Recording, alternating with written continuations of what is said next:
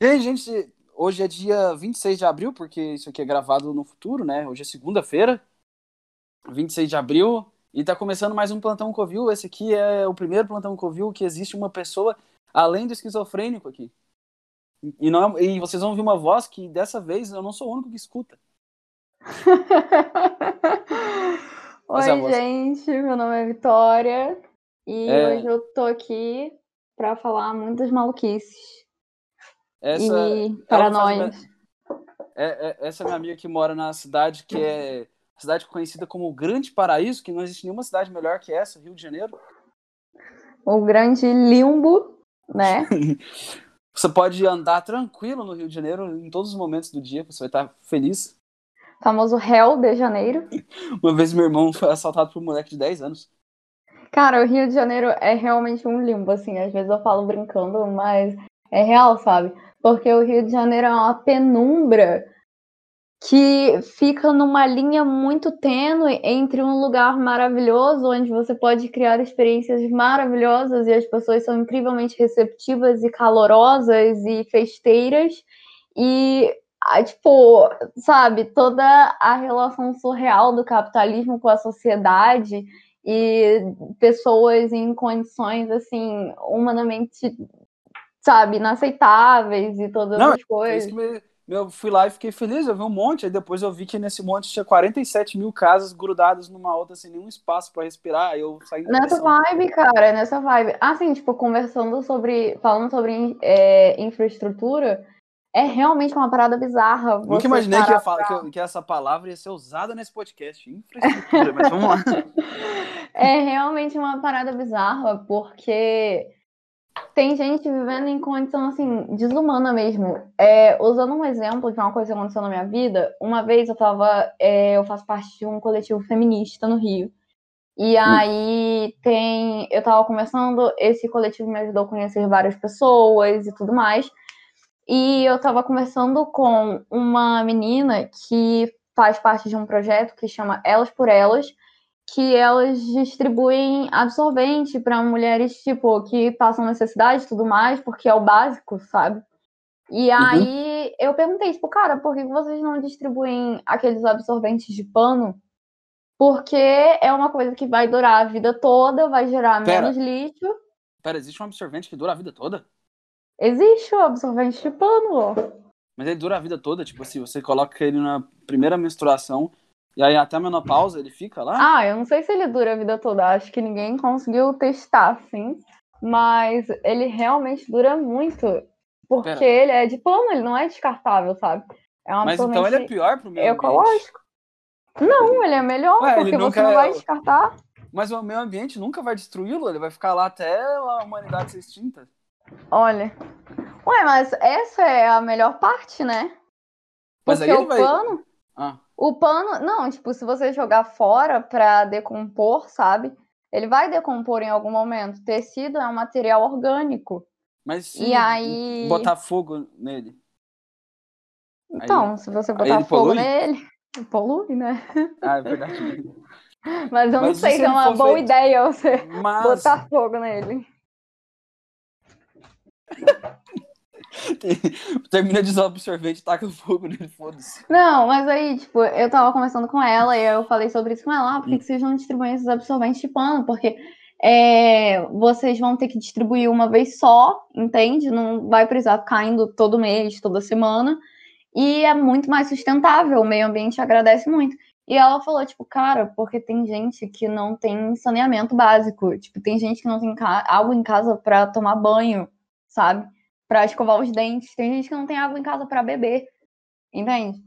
Que dirá, então não vão tipo, que dirá pra Então- lavar alguma coisa assim, sabe, supérflua. Supérflua, entre aspas, né? Porque absorvente é uma coisa muito importante, mas que não é Ah, extremamente que- ultra básico pra sobrevivência humana, sabe? Ah, por isso que tem que ser o absorvente eterno, né? Porque Mas é que o usar absorvente eterno você tem que lavar, né? Aí, aí você não tem água, né? Pois é. Porque Mas se você é não isso, tem é, água. tipo... Cara, se você parar pra pensar, viajando um pouco O Rio de Janeiro é maionese- é o Rio de Janeiro onde tem as pessoas mais ricas e mais pobres do país, então. É, tipo, tempo. é extremamente desigual, sabe? Tem o Rodrigo Wilbert, tem o Thiago Leifert vivendo aí. Tem o Luciano Huck, cara. Ah, o Luciano cara... Huck mora aqui no Rio. Luciano Huck presidente. Luciano Huck presidente 2022. Luciano Huck, ele, ele ia... Brincadeira, Lula. Se um dia você ouvir isso, Lula. Eu já. Eu já é meme. Você tá ligado que eu, que eu tenho meu voto já, né? Eu não, não tenho discussão. É, Cabo da Ciolo. Cabo da Ciolo, presidente 2022. Meu voto é secreto, porque o voto é secreto. É, não, eu só é, milito no Twitter. O meu, o, meu, o, meu, o meu voto é Cabo da Ciolo sempre, porque porque o mundo precisa de mais abraços, sabe? E ele falou que ele ia abraçar todas as pessoas. Até, apesar que se ele abraçar todas as pessoas, ele faz um genocídio, né? Hoje em dia. Então acho que não, ele não seria um bom presidente. Não então. é uma boa ideia abraçar todas as pessoas no meio de uma então, pandemia. Hum. Ah, pronto. Terminei meu. Estou tomando um grande copo aqui. e. Eu, tô tentando pensar aqui que. Qual que era o, o ponto inicial que. Não, a gente antes ah. de começar a gravar tava falando sobre. Sobre começar as coisas e criar coragem para começar as coisas. Ah, sim.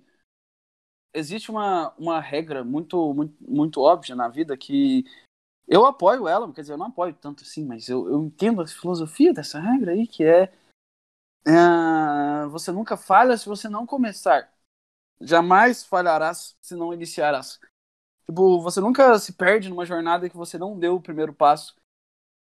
Não... Mas é que ao mesmo tempo, tipo, hum. será que é tão ruim assim falhar? Será que é, tipo, não, tão falhar é maravilhoso, eu adoro falhar.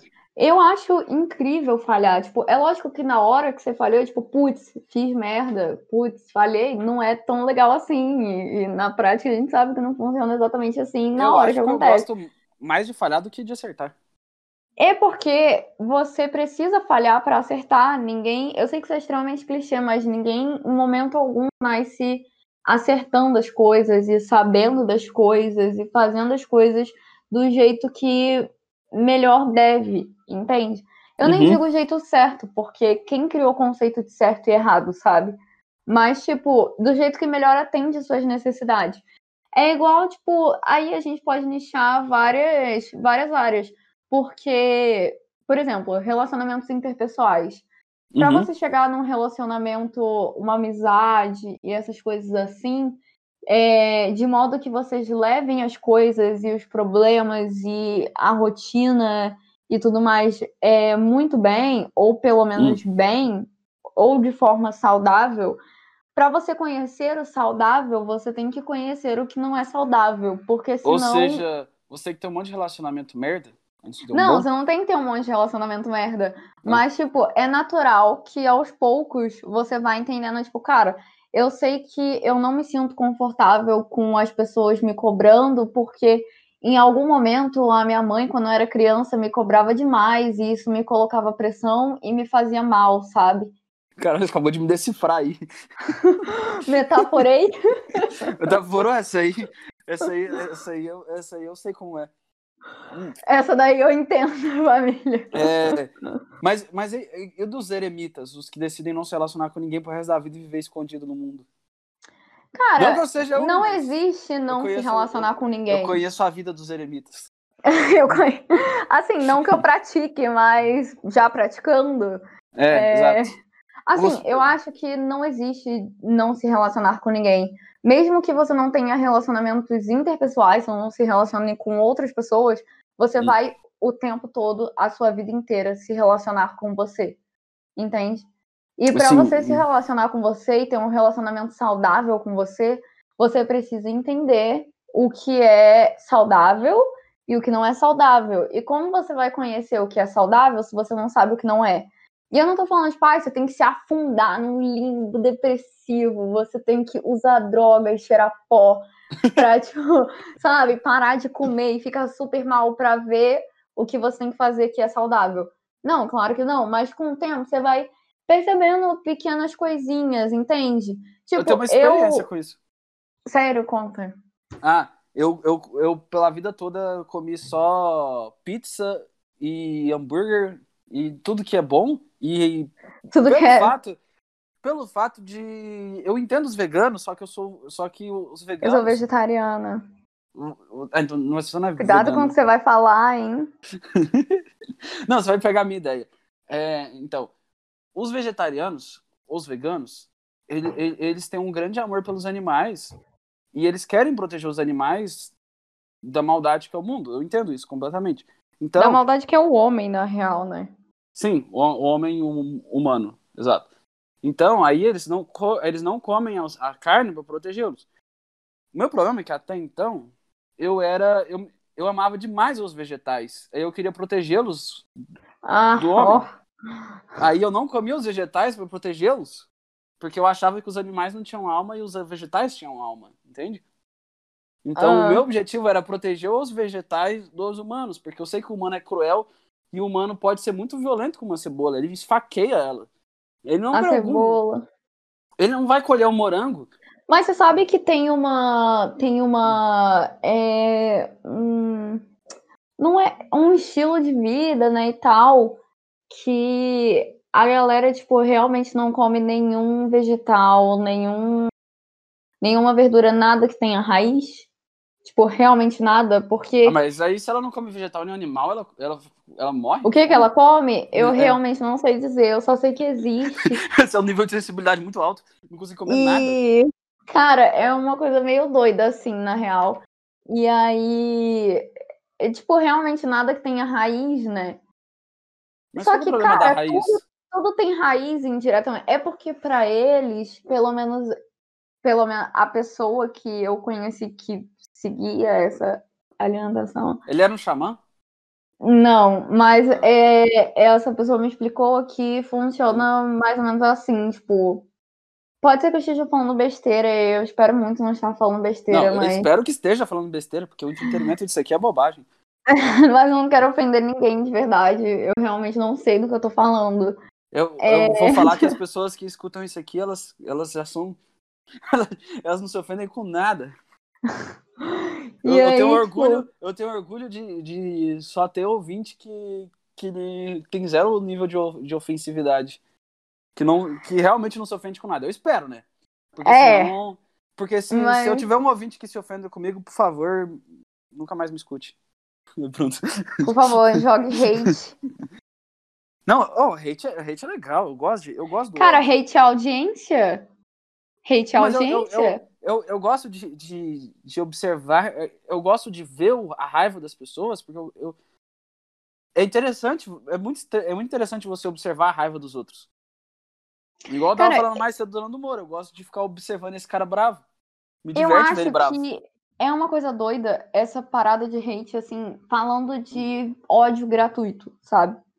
É uma coisa doida, tipo. é porque também não tem o ódio pago, né? Não, eu acho uma 10 coisa doida.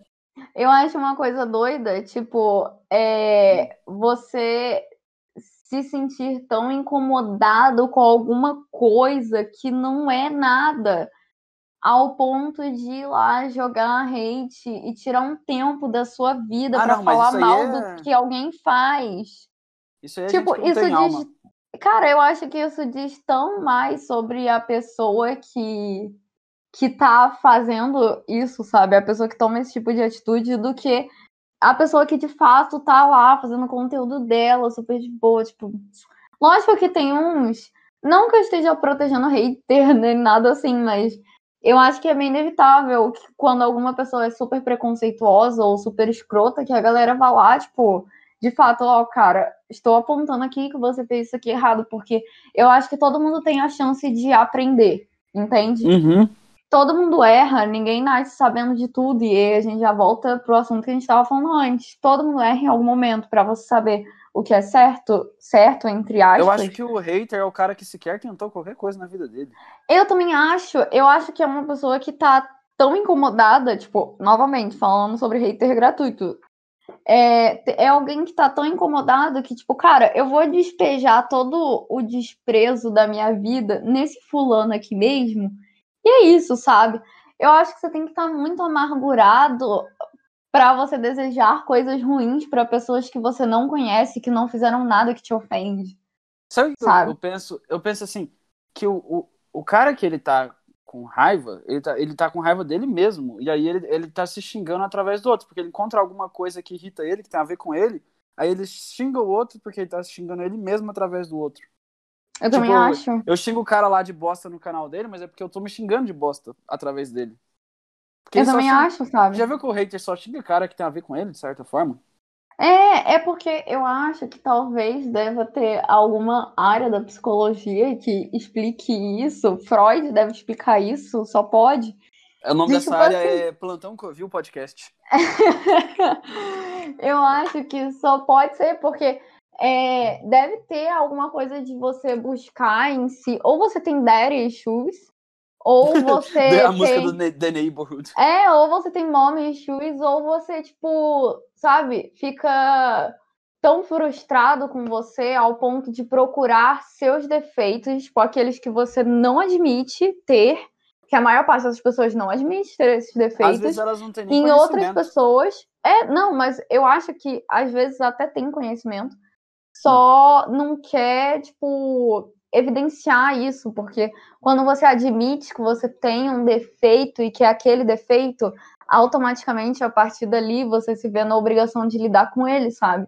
Mesmo que você fale pra todo mundo, tipo, cara, nossa, eu sou egoísta mesmo, eu sou rancorosa mesmo, isso não em nada, tipo, eu vivo minha vida assim, eu sou muito feliz, não sei o que, não sei o que lá, não passa de uma mentira que você fica contando repetidas vezes, torcendo para que se torne verdade, sabe? Essa necessidade de É. autoafirmação.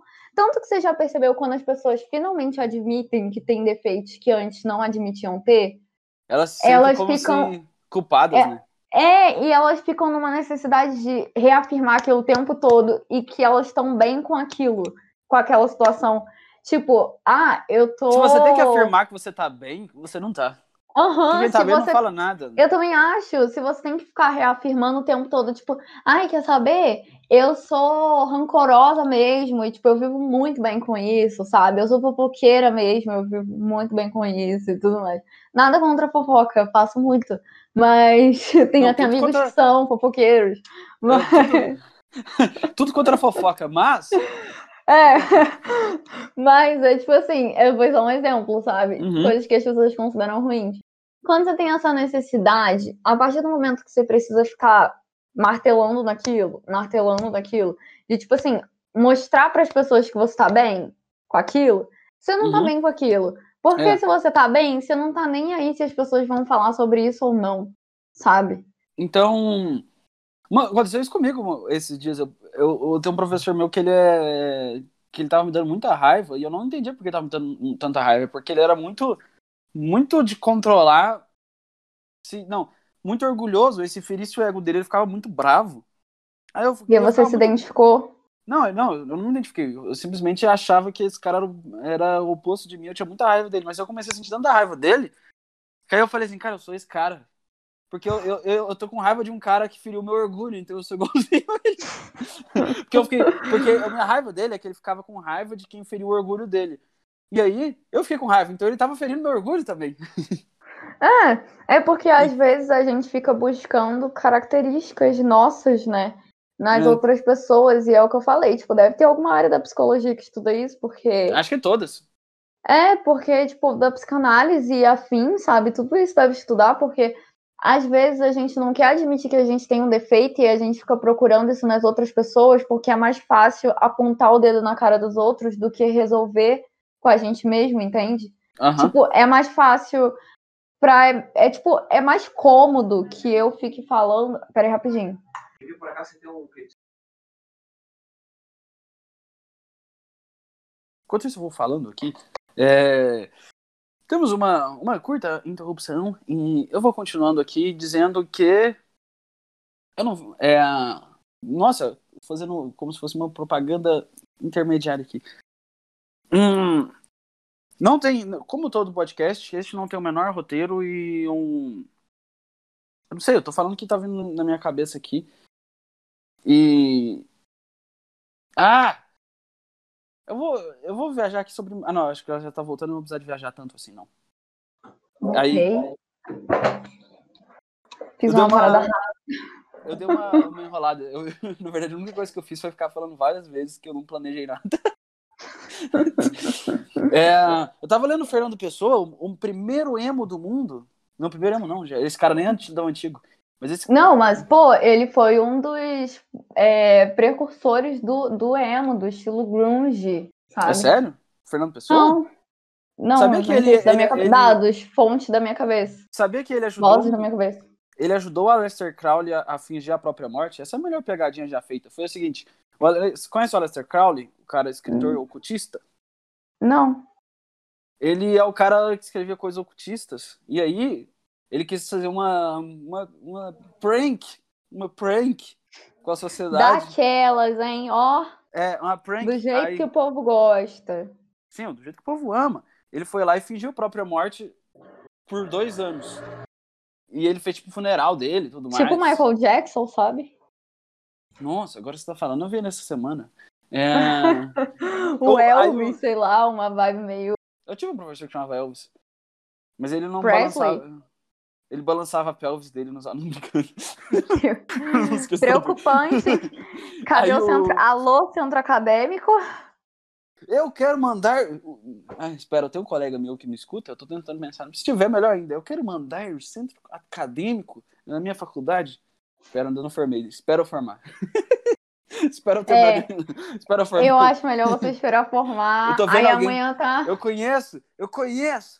Vai, alguém Não. vai gravar essa, essa merda? Vão clipar essa parte. Ah, como se Entendeu? fosse popular também para as pessoas. Ah, e aí você manda, ô seu Armando, Mas vai eu tomar queria. no cu, seu Armando. Mas eu, eu, eu, eu, eu, todas as instituições de ensino que eu já estive em toda a minha vida.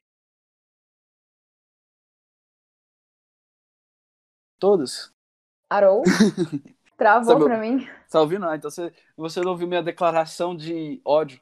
É, eu sou um Morte ao hater. centro acadêmico. Eu sou do centro acadêmico da minha universidade, tá?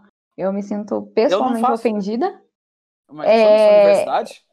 Eu sinto que todos os centros acadêmicos agora são lixo e você é hater de centro acadêmico. Eu, eu, eu, eu, eu vou ter que dizer a verdade, que eu, eu nunca. Os centros, pelo menos os da minha faculdade, eu acho que a minha faculdade é uma faculdade que as pessoas não estavam nem aí, então. Porque na minha, o centro acadêmico era. é, As pessoas só dormiam, elas não faziam nada. Elas simplesmente dormiam. Não, mas eu acho que sempre tem, é tipo sindicato, sabe? Eu, eu entrava lá na, na, na, na sala e tava a galera dormindo e tudo.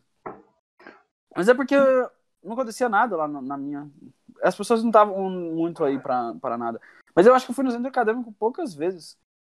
Eu sei que o meu, problema era a instituição inteira. Porque. Não, é o problema da, da sua faculdade era uma. O seu problema com sua faculdade era uma vibe meio, tipo assim. Os professores, as pessoas que frequentavam, o centro acadêmico, acho- o prédio, é, eu a forma como o sol batia no prédio. Não, mas eu não gosto do sol. É... é um- Vampiresco. Exato. É... Eu acho que eu não, não lembro a última vez que eu fui no sol, né? Quarentena eu não fui. Mas é, o, o meu problema com, com a faculdade, eu acho que é porque ela, ela tenta padronizar as pessoas em caixas. E isso me irrita. Acho que é isso. Eu, eu- Sabe que eu, a- eu acho, eu assim, acho que é uma doido? meio, Porque meio, passo- meio pessoal, eu acho. Acho que nem é culpa da faculdade, eu acho que é minha alma mesmo que. É porque eu sinto, eu sinto na, na minha faculdade que é exatamente o contrário, sabe? Hum. Acho que o que a gente tenta fazer é. Ah, a gente já passou tanto tempo é, sendo nichado pela sociedade, colocando as pessoas em caixinhas, tipo, o artista, o bom de matemática, o. Não sei, O bom de League É. of Legends. o comunista de humanas, o que só joga LOL, o que é, só joga Dota e odeia LOL, sabe? E qual que é, o, qual que é o, o estereótipo do cara que fica sentado no canto da sala e, e parece invisível na sala de aula? Que esse era o meu. Cara, mas eu acho O que cara que não expre- que exprime nenhuma expressão, que ele não demonstra nada, ele simplesmente cansa- senta no canto dele. é que, tipo assim, é, o que eu acho é que essa pessoa já é uma vibe meio um mix de coisas que são pouco faladas nos nichos, entende? E aí ela vai pegando um pouquinho de, de cada nicho mais desconhecido e aí fica mais Não, não, não. difícil. Tá, o- eu tô falando do. No, no meu caso, é o que era excluído de todos os nichos. Então, é, a- é a, tipo assim, o fundador dos nichos que ninguém conhece e ninguém entra, Ah, sim. É. sabe? É, não, esse podcast é o nicho que ninguém conhece, ninguém entra. Eu esse é o e- esse é o nicho sabe é, imagina que você viu uma toca de um de algum animal esquisito da natureza assim, você vê uma toca de um furão, uma topeira, é- é- e você entra no- na toca dessa topeira e você não consegue enxergar nada que tem lá dentro. É mais ou menos isso. Esse É. podcast. Esse podcast, eu acho que é uma coisa meio tipo assim, ah, eu fui Ele convidada meio na base do cara, vem aqui falar o que você quiser falar, sabe? Ah, sim, sim, esse podcast ele não tem, ele não tem nada. Ele assim, ele não tem nada. Eu não tô, eu- ele, é- ele é o podcast. Eu tava olhando o, o Fernando, o emo o Fernando Pessoa. o Grunge, ele- Fernando Pessoa. É, aí ele fala uma frase que é eu não sou nada, eu não tenho nada, é nada. O podcast, esse podcast, esse podcast aqui é o podcast Fernando Pessoa. Mas não por conta da qualidade literária do Fernando Pessoa, mas sim pela, pelo sentimento do Fernando Pessoa de não sentir nada. Então, qualquer coisa pode ser dita aqui porque ele não é nada. Ele é tipo, ele não, ele não tem nenhum pensamento. Ele, ele, é, ele é, é, é isso. nada. Cara, mas Por isso você eu- quando você me perguntou assim, o que, que eu posso. Quando você me perguntou, ah, o que, que eu posso falar no, nesse podcast? Você perguntou o assunto, o que, que você ia falar e tudo mais. A minha resposta foi. Qualquer coisa que tu quiser falar, não tenho, não, tenho, eu não tenho nenhum, nada, nenhum eu vim aqui falar, eu vim aqui falar sobre Absorventes É. eternos. somente ecológico e é, doutrinar vocês para o ecossocialismo. Não, Isso você pode, você pode falar do. do- você É. pode ser auxiliado. É porque o.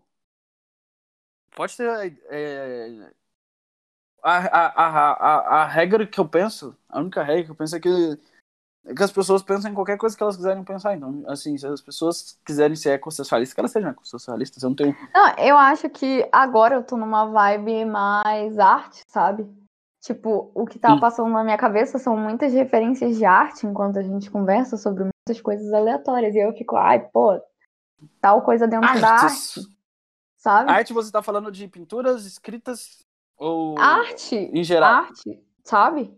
Você Qualquer diria coisa. que você diria que arte é a coisa que não, agora eu vou fazer uma pergunta que é bem pergunta de de Ai, eu sempre quis ser entrevistada. Meu sonho era ser É, é, entrevistada. é, do pode me do entrevistar? podcast aqui do nada. Não, pode ser. Por favor, É, me entreviste sobre arte. Eu posso Ah. me introduzir artisticamente para as pessoas saberem o que, que eu faço? que eu Pode, não pode, vivo pode. só de achismo. É, eu... Eu, eu vou falar que todos nós vivemos só de racismo no mundo. Ninguém tem certeza de nada, mas continua.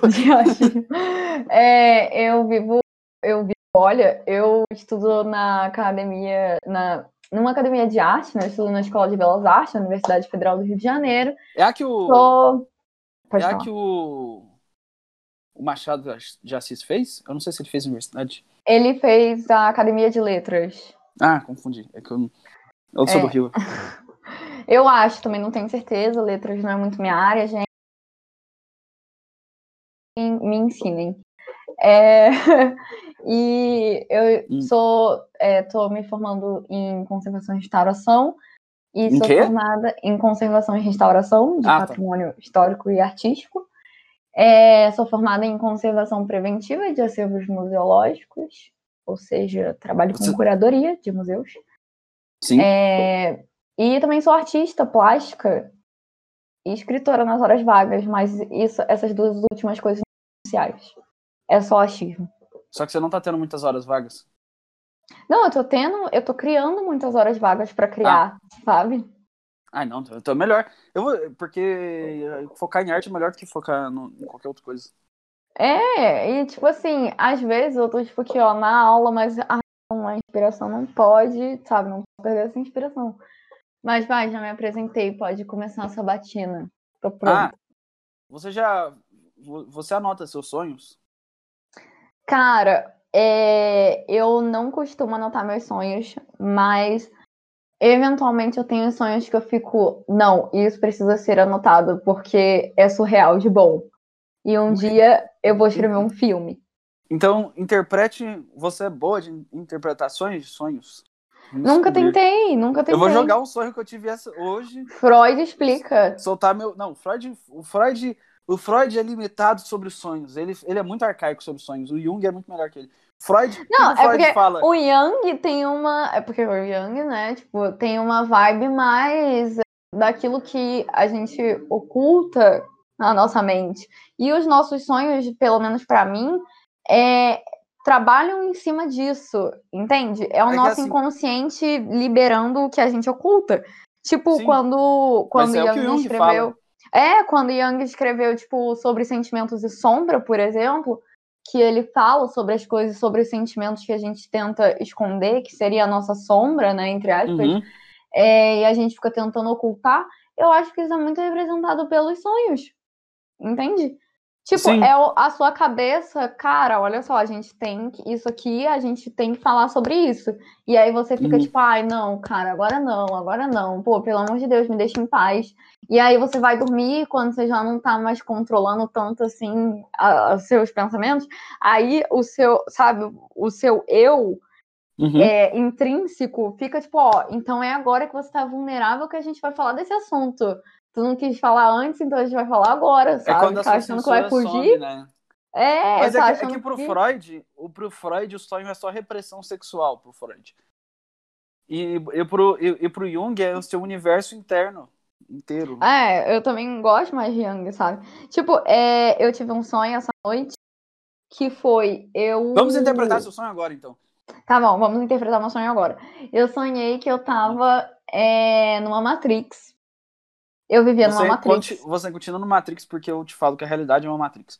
Eu acho que a gente tá numa Matrix ainda, né? Vamos ver. Mas, tipo assim, é, eu sonhei que eu tava. Eu e meu irmão. Uhum. E aí é, tinha uma moça que vinha me dar. Porque nessa Matrix eles davam para as pessoas quatro injeções no braço. Sabe? No Uhum. braço, essa parte que é embaixo do ombro, onde Sei. as pessoas geralmente tom, tomam a injeção, onde a galera tá tomando a vacina do Covid. Eles davam quatro injeções ali, uma embaixo da outra Sim. sabe? Ao mesmo tempo. E aí é, eu descobri antes de tomar essa injeção, era tipo, ah, com X idade vocês tomam essa injeção, entende? Ou uma vez por Uhum. ano todo mundo toma, não sei, isso não ficou muito bom, muito bem explicado no meu sonho. E aí eu, antes de tomar essa injeção, descobri que eu- a gente vivia numa simulação e a gente vivia numa matriz. Aí eu fui Uhum. correndo falar pro meu irmão que a gente que estava acontecendo e que a gente precisava fugir. Meu irmão, quando eu fui correndo falar com ele, ele também tava correndo me procurando, e aí, tipo, a gente ficou na euforia, um tinha que contar uma coisa pro outro, e no final era a mesma coisa, ele também tinha descoberto que a gente vivia nessa Matrix. Aí, o que aconteceu? No dia seguinte, no- uns dias depois, a gente teve que tomar essa injeção, só que a gente já sabia que não era boa ideia tomar, sabe? Que alguma coisa estava acontecendo ali, só que a gente não sabia o que era. Uhum. Então, é, nossa ideia era fugir. A moça veio pra me dar as injeções e eu não deixei. E aí a gente brigou. E aí teve uma cena meio dramática de luta e tudo mais. E aí eu, tipo, empurrei o banco assim. E depois ela ficou sentada numa área externa, é, numa piscina, na beira de uma piscina, muito deprimida, tipo, muito pra baixo, sabe? Sem Uhum. nenhuma explicação. E não, e não me deu injeção. É, meu irmão também não tomou injeção, enfim. A gente voltou pra lá e a gente ficou fingindo que tinha tomado a injeção, porque se descobrissem, provavelmente ia dar merda. A gente não sabia o Uhum. que podia acontecer. Aí uma menina percebeu que tinha alguma coisa errada, entende? Uhum. E é, ela percebeu que a moça que tinha me dado, que estava responsável por me dar a injeção, desapareceu depois. E aí ela chamou alguém que era dessa, que era tipo do governo, não era do governo porque não tinha governo, era tipo uma grande anarquia, sabe? Não era uma vibe meio 1984 do Orwell, não, era tipo Uhum. uma anarquia real. E aí uma anarquia onde tinham enfermeiros que davam injeções e aí, é, E, tipo, ela descobriu e aí ela chamou um desses enfermeiros, alguém que, que dava injeção também e que tava com uma roupa toda branca. Uhum. E falou pra essa pessoa, tipo, ó, aquela menina ali, a moça que foi dar injeção nela, ela desapareceu, tipo, não tô achando a moça em lugar nenhum. E a menina era uma menina comum, sabe? Não era uhum. enfermeira nem nada. E aí eu fui depois e chamei ela num canto. Ele foi procurar a menina e eu chamei ela num canto. É, a menina, ele foi procurar a menina que me deu a injeção, né? Uhum. E eu chamei ela e falei, cara, olha, eu tenho que conversar com você. Eu vou ser bem honesta com você, eu não vou mentir para você. É, eu descobri que isso daqui tudo é uma simulação, sabe? Isso não tá acontecendo de verdade. Tudo que você entende por real não é real. E aí ela ficou tipo, caralho, puta que pariu, como assim? Sabe, tipo, a cabeça dela deu um, ela teve uma epifania do caralho. E aí a gente foi, e aí ela tipo meio que se juntou a mim nessa grande rebelião, né? Se juntou comigo com meu irmão. E no caminho a gente conheceu uma outra menina que era colega de quarto dela, é, que também tinha na, na minha faixa etária, tipo, uns 20 anos por aí é, as duas, né? E aí ela, a gente contou também para essa menina e essa menina ficou tipo, caralho, né? E ela se juntou a gente também. Eu e meu irmão, tipo, e essas duas meninas começamos a tentar fugir. Em algum momento a gente descobriu uma informação que é, eu não lembro como a gente descobriu no sonho, mas a gente descobriu que se você tem, tinha um portão, sabe? Uhum. E se você passasse daquele portão, você era desligado dessa simulação. Era como se fosse um mundo virtual construído e aquele era o final do mapa, sabe? E aí, se você passasse do final do mapa, era tipo, você era acordado na vida real. Ai, vida real, entre aspas, é que eu esqueço que eles não estão vendo, mas aspas com os dedos. É, e aí, então essa foi a nossa jornada, achar esse portão e pular esse portão e acordar. A gente, conclusão, a gente é, achou o portão, eu, ela meu irmão, e aí é, eu dei pezinho pro meu irmão pular o portão, meu irmão tem 17 anos, eu dei pezinho pro meu irmão pular o portão, ele pulou, é, e essa menina foi me, uma dessas duas meninas foi me dar pezinho para pular também e elas viriam depois. E aí, quando eu tava, tipo, pulando o portão, elas foram capturadas e elas morreram. É, tipo, na hora, sabe? Deram um choque nelas com uma parada que era, tipo, uma arma de choque, tipo, um taser, sei lá. E elas ficaram, tipo, é... tipo, convulsionando, sabe? Até morrer até ficarem inconscientes. Eu não sei se elas morreram, mas pelo menos inconscientes elas ficaram. Mas por algum motivo eu criei a fic na minha cabeça de que elas estavam só inconscientes e que eles iam apagar as memórias delas, sabe? Então, e aí ah. a gente tinha pulado, só que quando a gente acordou, a gente acordou numa casa de, na casa de uma amiga minha. É, e a gente foi almoçar na casa dessa amiga. E essa amiga, e, tu, e tipo, no final era outra simulação. Era uma Matrix dentro da Matrix, sabe? Uhum. Dentro da Matrix, que é a vida real, porque eu tava sonhando com isso. Entende? Eu tô visualizando essa, a série inteira aqui. Eu, a minha imaginação é tão estranha. A minha imaginação é tão estranha que eu tô meio que lá na minha cabeça. Rapidinho, eu vou botar meu computador pra carregar, mas pode continuar. Ah, eu, eu vou fazer a interpretação junguiana aqui. Mentira, eu não, eu não faço a menor ideia. Eu vou, Pode vou falar. Apresentação no meu sonho. É... Eu não sei, por que, que uma pessoa se sentiria que, ela, que a realidade que ela tá não é a verdadeira? Talvez ela porque ela se sente que ela não tá conseguindo ser ela mesma na vida. Talvez ela se sente presa. É um sentimento de aprisionado, eu acho. Eu não sei. o que eu, penso, é o que eu pensaria. Hum. Porque que que, qual que é o símbolo da qual que é o símbolo da ideia por trás de você estar em uma realidade que não é a sua? O que significa estar numa realidade que não é a sua? Me diz você. É, eu tô numa realidade que não é a minha. Então. Eu acho que é uma sensação de repressão da própria essência e uma sensação de, de desconexão com, com o mundo, que é uma sensação meio de aprisionamento também. Ah, é? Me senti metaforada. Hum? Me senti metaforada? Tá, tá, tô certo? Não, assim, será? Será que sim? Será que não? Ah, então. É, é, é, suprime. Não, como é que fala? Ah, explica meu sonho então. Eu sonhei que existia uma serpente gigantesca aquática no oceano e ela ficava no Oceano Pacífico e ela a, ao lado oeste dos Estados Unidos e ela era gigantesca e é só isso sonho. É só isso sonho. É, eu acho, não sei, fala de novo, pensar. Uma serpente gigantesca que fica no Oceano Pacífico do lado dos Estados Unidos, perto do Havaí. Como era essa serpente? Que verde. cor ela era? Qual tipo de verde? Já assistiu Avatar, Lenda de Aang? Hum, aham. Uh -huh. Sabe não, a... ainda não terminei. Mas você não. lembra a parte da serpente que eles vão atravessar? Não, também spoiler. É isso, isso. é no, livro, no livro 2 é até. Essa. Eu não tô, não terminei o livro 1 um ainda. Ah, não, então deixa eu falar.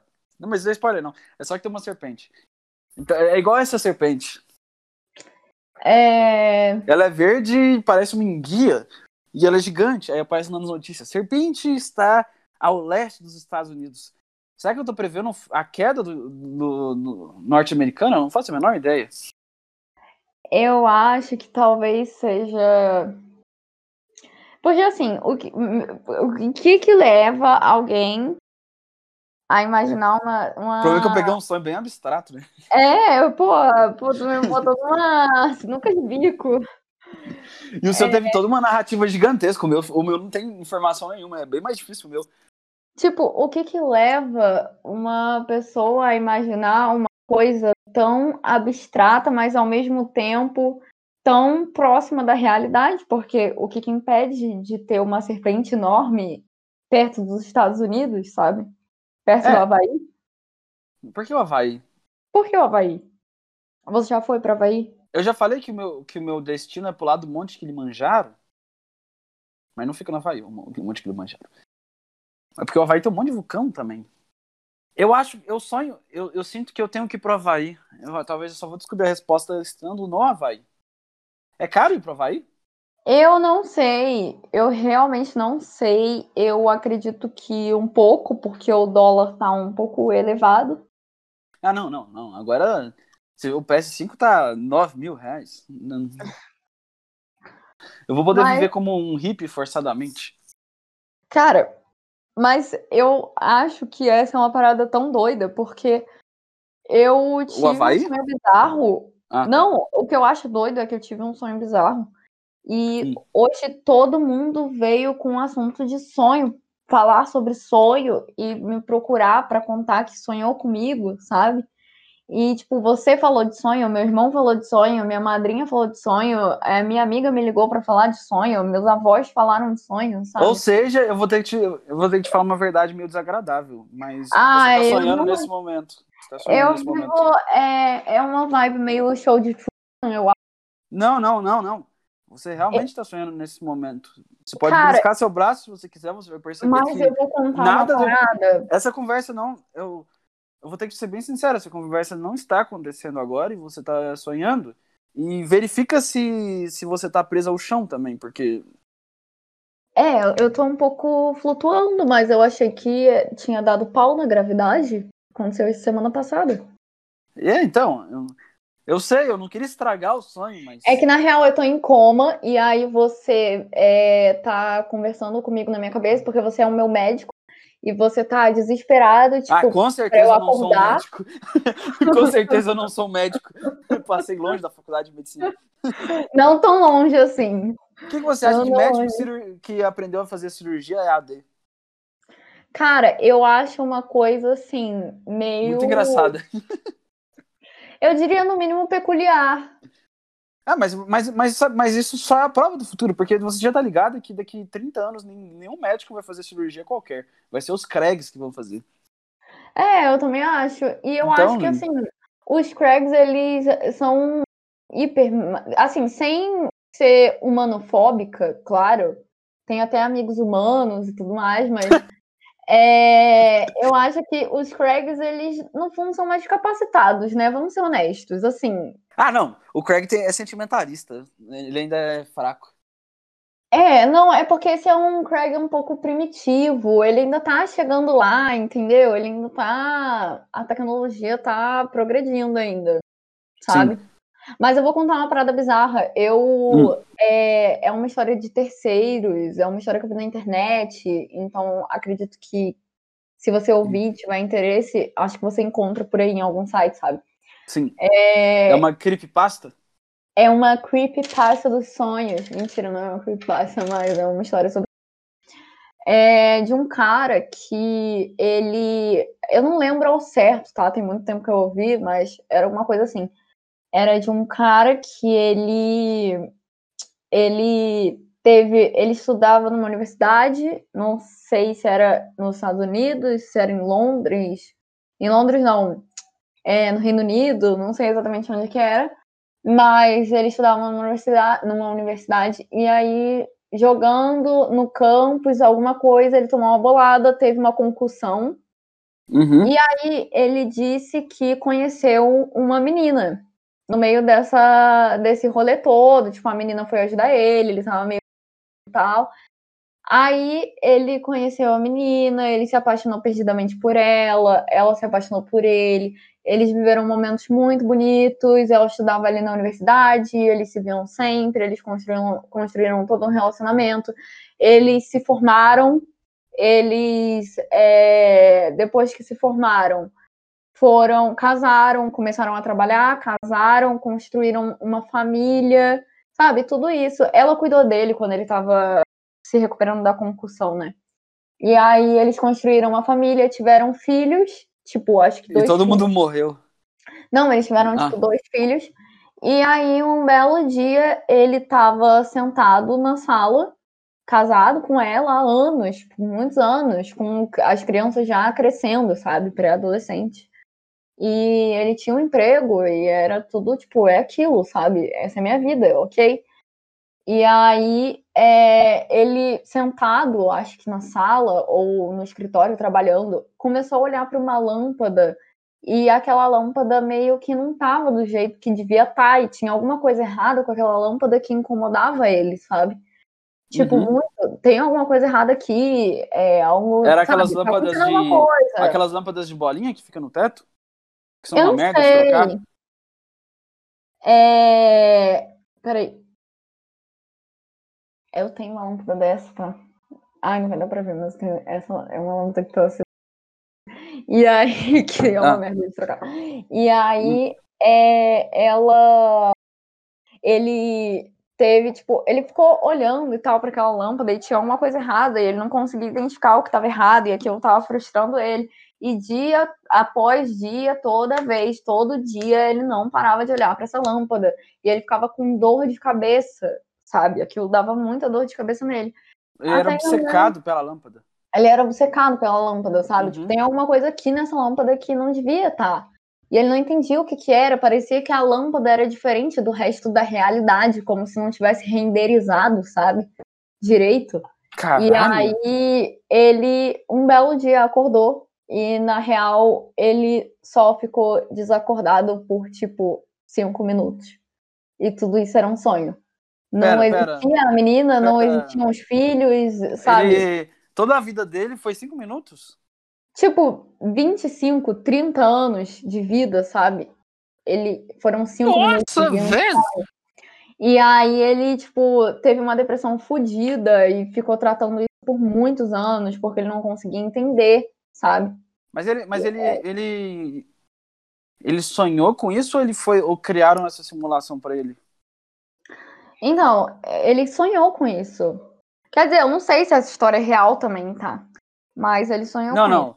Pra mim já é real. Pra mim toda Não, história pra é mim real. é real, é. Me contou, é real, gente? É, já é real. Tá na internet, eu sei que é real.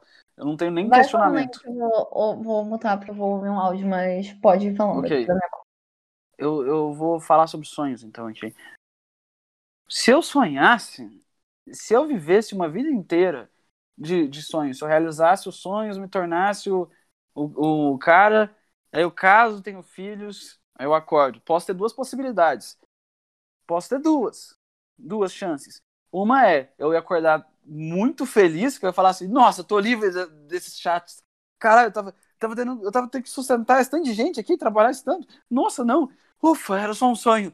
Eu tô livre, eu posso viver minha vida tranquilo, não tenho conta nenhuma pra pagar. Aquele boleto era uma mentira? Aquela lâmpada fodida era uma mentira? Nossa, que maravilha, eu tô livre agora, posso reiniciar minha vida inteira e foda-se o resto. Tem esse ponto.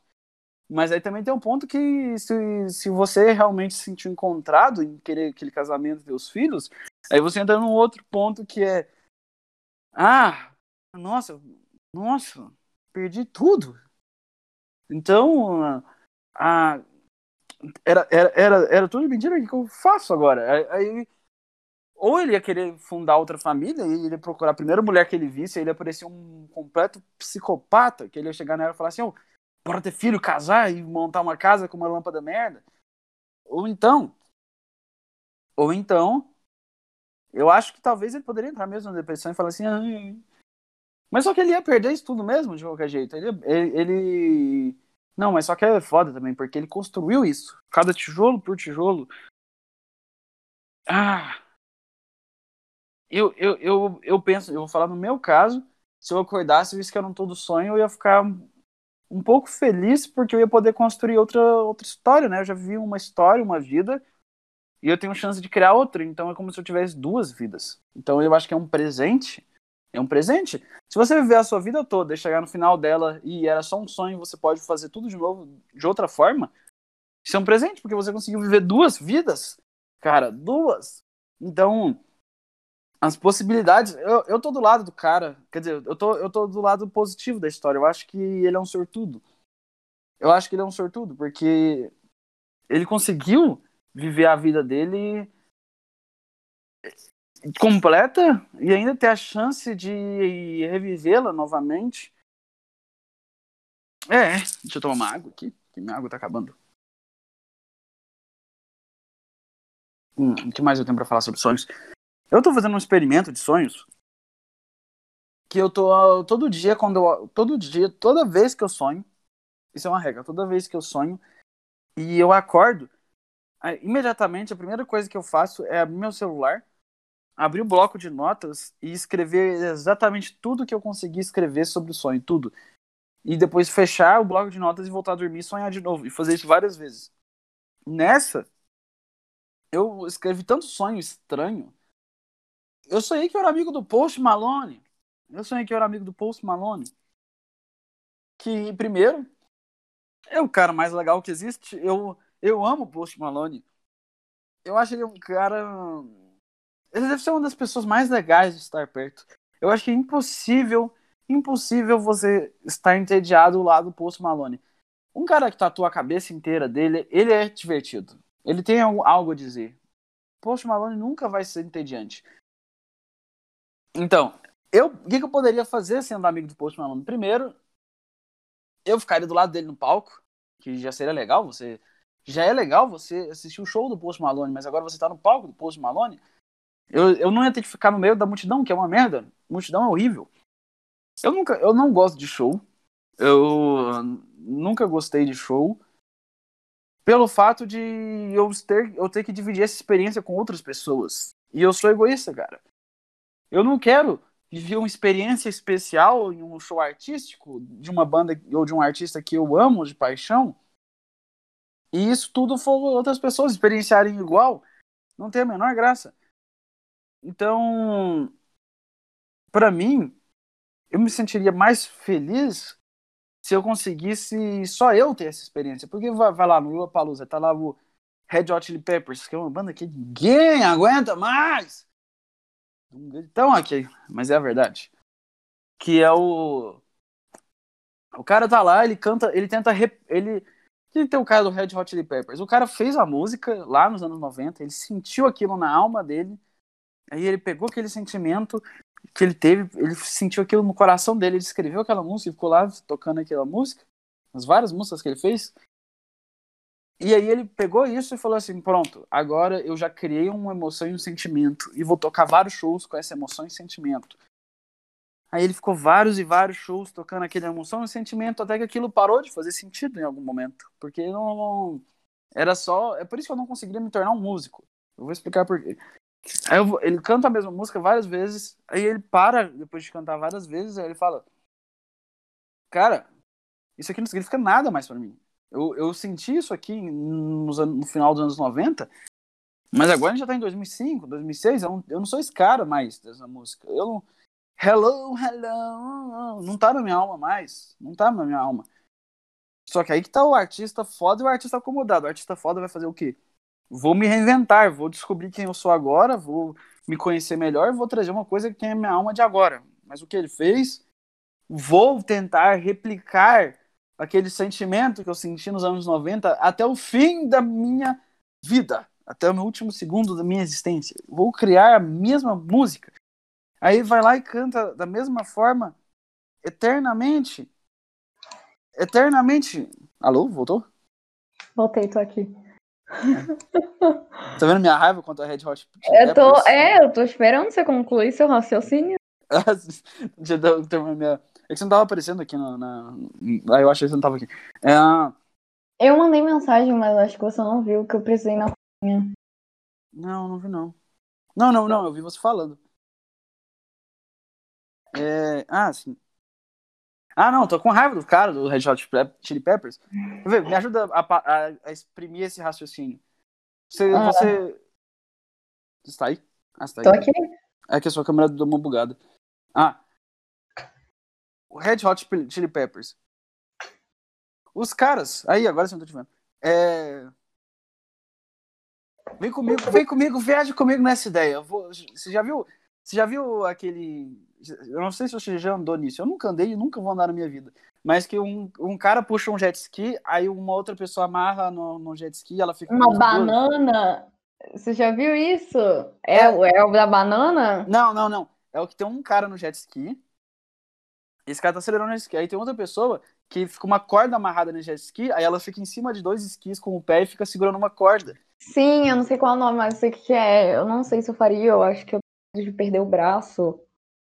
Não, é. Ou ter um traumatismo craniano, sabe? Eu vou confiar outra pessoa pra definir meu destino. É, então. Não, é meio que isso que a gente faz quando a gente vota, né? Nossa. Virou ANCAP agora.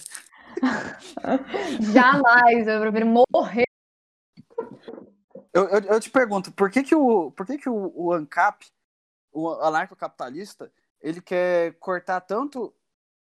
Ele quer cortar... Nossa, eu esqueci a piada, era boa. Fizeram uma vez em um vídeo. Como é que era? O cara... O cara quer cortar o poder do Estado, mas ele não consegue cortar nem a, o número de triglicéridos que ele consome no dia.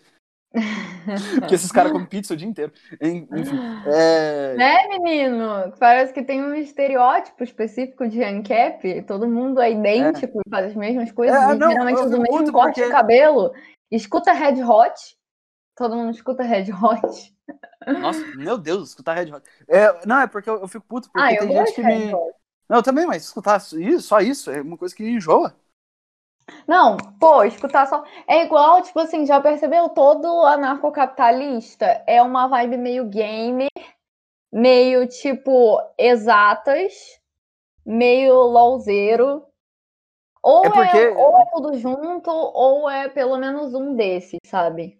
Eu, eu gosto de usar os anarcocapitalistas porque, por, por eu falar coisas meio. É que é, é, é, porque por eu ficar falando, eu, ter, eu ficar falando coisas com raiva de todos os temas e todas as, os, os, as políticas, as pessoas começaram a, a me colocar como anarcocapitalista. Aí eu fiquei bravo, que eu não quero, eu não quero. Eu não quero participar do grupo dos caras, porque eu não quero ter nenhum grupo. Cara, eu. A minha raiva é essa, eu não quero ter nenhum grupo. Todos os dias eu falo na minha faculdade, tipo, caramba, eu acordo puta de ter que assistir aula de manhã cedo. Eu fico, tipo, cansada e tudo mais todo mundo fica, mas pelo menos, pelo menos, eu estudo com dinheiro de imposto de anarcocapitalista, sabe? tipo, é isso que me motiva a me formar. Essa, nossa, essa foi boa, essa foi boa. estudo com dinheiro de anarcocapitalista. Não, estudo com dinheiro dos pais dos anarcocapitalistas. Não, eu estudo é... com dinheiro do imposto. Fala assim, ó, Paulo Cogos, Paulo Cogos, você tá pagando minha faculdade. Cara, igual recentemente teve um. Mas ah, não, uma galera só um parênteses. Só, só um parênteses, que agora essa aqui é muito boa. Essa aqui é muito boa. Uma vez eu fui numa festa e aí um cara bebeu até praticamente encontrar a linda e gostosa morte. É, porque já viu a morte do Sandman? Muito linda. Enfim. É... Ela é bem, bem gata mesmo. Então, e aí ele, ele chegou quase nesse ponto, ao ponto dele conseguir cagar. Putz, será que ele vai ouvir isso aqui? Eu acho melhor não. Eu acho... Não, foda-se. Eu vou soprar no microfone eu pra você minha... cortar. Não, Pronto, mas aí não. Tem que cortar. O, o, não, não, eu vou ser sincero, cara, se ele ouvir isso, cara, eu, eu quero que você sinta que. Não, não é te zombando, porque além que eu só Não é te vida, zombando, cara. mas assim, já te tirando de chacola. Eu salvei, sua, eu salvei sua vida e tenho o direito de zombar dela. É isso. É... Eu não sei se. Eu não sei se é bem assim que funciona, hein? Eu criei as regras. Não, é. A, a amizade não é comigo, entendeu? Não, não, não, não, mas. Eu, eu, eu, ele, é, ele, é, conhecido só, eu, eu vi ele poucas vezes na vida. É, ele, ele, ele, passou mal. É, ele, ele, ele passou mal, ele vomitou nele mesmo, e ele cagou nele mesmo, ele caiu no chão e mijou e tudo mais. E aí, a gente carregou ele pro SUS. E as pessoas do SUS salvaram ele. Injetaram um monte de coisas engraçadas, porque ele ficou engraçadaço. Caralho, deixei cair o negócio aqui. Porra, falou de anarcocapitalista, dá tudo errado. Então, e aí, a gente passou a madrugada inteira ocupando o SUS para um cara que bebeu demais e não teve controle de si mesmo. Ou seja, é... Eu esqueci de montar meu Mas microfone, eu, eu, eu, Não, não. Agora eu vou pensar, meu pensamento não chega em lugar nenhum. Que bosta. Já viu quando você tá correndo uma estrada? Não, isso nunca aconteceu com você. Eu ia falar que você correndo uma estrada e você do nada vê que a estrada vai para um precipício e você quase cai. Porque você não, realmente não, não tá acontecendo. Graças a Deus, né? Não, ah, não, não. Já que eu não vou conseguir chegar em conclusão nenhuma disso aqui, eu percebi que eu não tinha conclusão no meu assunto. É... O que eu ia falar é que agora eu sou o cara do jet ski, desse momento, e, uhum. e, e, você é a pessoa que tá segurando os dois pezinhos de, de esqui, tá segurando essa cordinha e tá indo. E eu, vou, e eu vou meter esse jet ski na parede e você vai comigo. Ou então você vai dar uma, uma curvinha, sabe? Já viu aquelas usinas que ela é tipo uma cachoeira? Então eu vou pular dela e, e você não tem escolha porque você tá presa nisso. Então você vai ter que cair. Junto. Mas você quer que eu vou relacionar isso ao quê? Vai, vamos, vamos, vamos metaforar, vai, vamos fazer não, não é metaforando, é, é, é, só explicando que agora você vai ter que. Não, marcar... não metáfora de metaforando os outros, mas metáfora, ah. tipo assim, vamos fazer uma analogia. Ah, sim. Aí que, aí, o que, que eu tô querendo dizer? Você vai ter que viajar comigo nesse assunto que é. Tá Red Hot Chili Peppers. É... Por que, que o cara teve uma alma no coração dele que fez ele compor uma música no final dos anos 90 que tava lá no coração dele e ele tava sentindo aquilo e ele agora em 2021 não, agora não, porque não tá tendo show dele. Mas no último show que teve dele, sei lá, 2019, até hoje, o cara tenta replicar o mesmo sentimento que ele tava com 20 anos atrás e é ridículo, porque não tem mais aquilo, é só um, um, um cara tentando ser o que ele era quando jovem, e não tem nada disso, e todo mundo consegue sentir essa vibe que ele tá forçando um sentimento perdido. Eu acho que isso por si só expressa um sentimento, não, é, não expressa, tipo, nostalgia. Igual, tipo, é, eu vou falar. Mas ele não, podia, ele não pode criar nada novo, não. Mas às vezes você tá tão perdido na nostalgia. A nostalgia é, ao mesmo tempo, algo que alimenta o corpo e mata a alma, sabe? Porque se você parar pra pensar, um tempo atrás eu tava refletindo sobre isso. Hum. Quando você se sente nostálgico sobre determinadas coisas, parece que a gente vive num passado idealizado na nossa cabeça feito de recorte de pequenos fragmentos extremamente específicos e escolhidos a dedo, aqueles que a gente quer viver na nossa cabeça repetidamente, tipo, repetidamente, em looping e tudo mais, porque é doloroso demais pensar nas coisas que não foram boas desse passado. Entende? Aham. E aí você acaba se apegando e se apegando e se apegando e se apegando a esses recortes até o dia que você começa a fazer, tipo, a ideia de fazer de novo, não fazer de novo, né? A ideia de você é, refazer uma música que você já fez antes em um momento que você lembra dos idealizados foram bons momentos tudo mais, é magnífica. E aí a ideia começa a ser mais aceitável e mais aceitável e estupenda, até que você fica tipo, cara. Mas até quando não é uma zona de conforto dele, de ele não querer testar é nada novo. É uma zona de conforto, não é nada além de uma zona de conforto. Porque sabe? depois de 20 anos tocando Hello, hello, eu acho que ele não eu, deve, eu é acho nem deve estar presente conforto. lá, eu acho que deve ser só um robô que tá lá. Eu, eu acho, que... que... ou é uma zona de conforto, sabe? De tipo assim, ok, essa é a minha zona de conforto, ou é uma parada meio tipo assim, isso me deu dinheiro. Por que não fazer isso de novo? É, mas ele. É, então, aí que, aí que é uma coisa. O artista que ele olha pelo dinheiro, eu acho que ele. Eu não confio em artistas que olham pelo dinheiro. Eu também não, sabe? Não, não... assim, não que eu não confie em artistas que olhem pelo dinheiro, porque a não, gente mas, tem que cara... tentar de algum jeito, sabe? Mas, mas ao ponto faz... de você. Ele cara, se deixa ser interferido pelo dinheiro. É, quando chega ao ponto de você, tipo, ter que escolher o dinheiro ou a arte e você escolhe o dinheiro, entende? Uhum. Começa a ser uma coisa, tipo, até onde eu sou a Vitória, tipo, um exemplo, até onde eu sou a Vitória artista, até onde eu sou a Vitória empresária, sabe? Onde acaba, uhum. onde acaba a Vitória artista e começa a Vitória contadora, sabe? E começa a Vitória, tipo, ambas as vitórias têm que pagar contas, ambas as vitórias tipo, vão ter eventualmente problemas mas no... financeiros, mas tipo, quando você. Quando é, tem que ter uma linha, uma faixa bem estipulada de tipo assim, aqui acaba a vitória artista, aqui começa a vitória, tipo, empresária, entre aspas, né?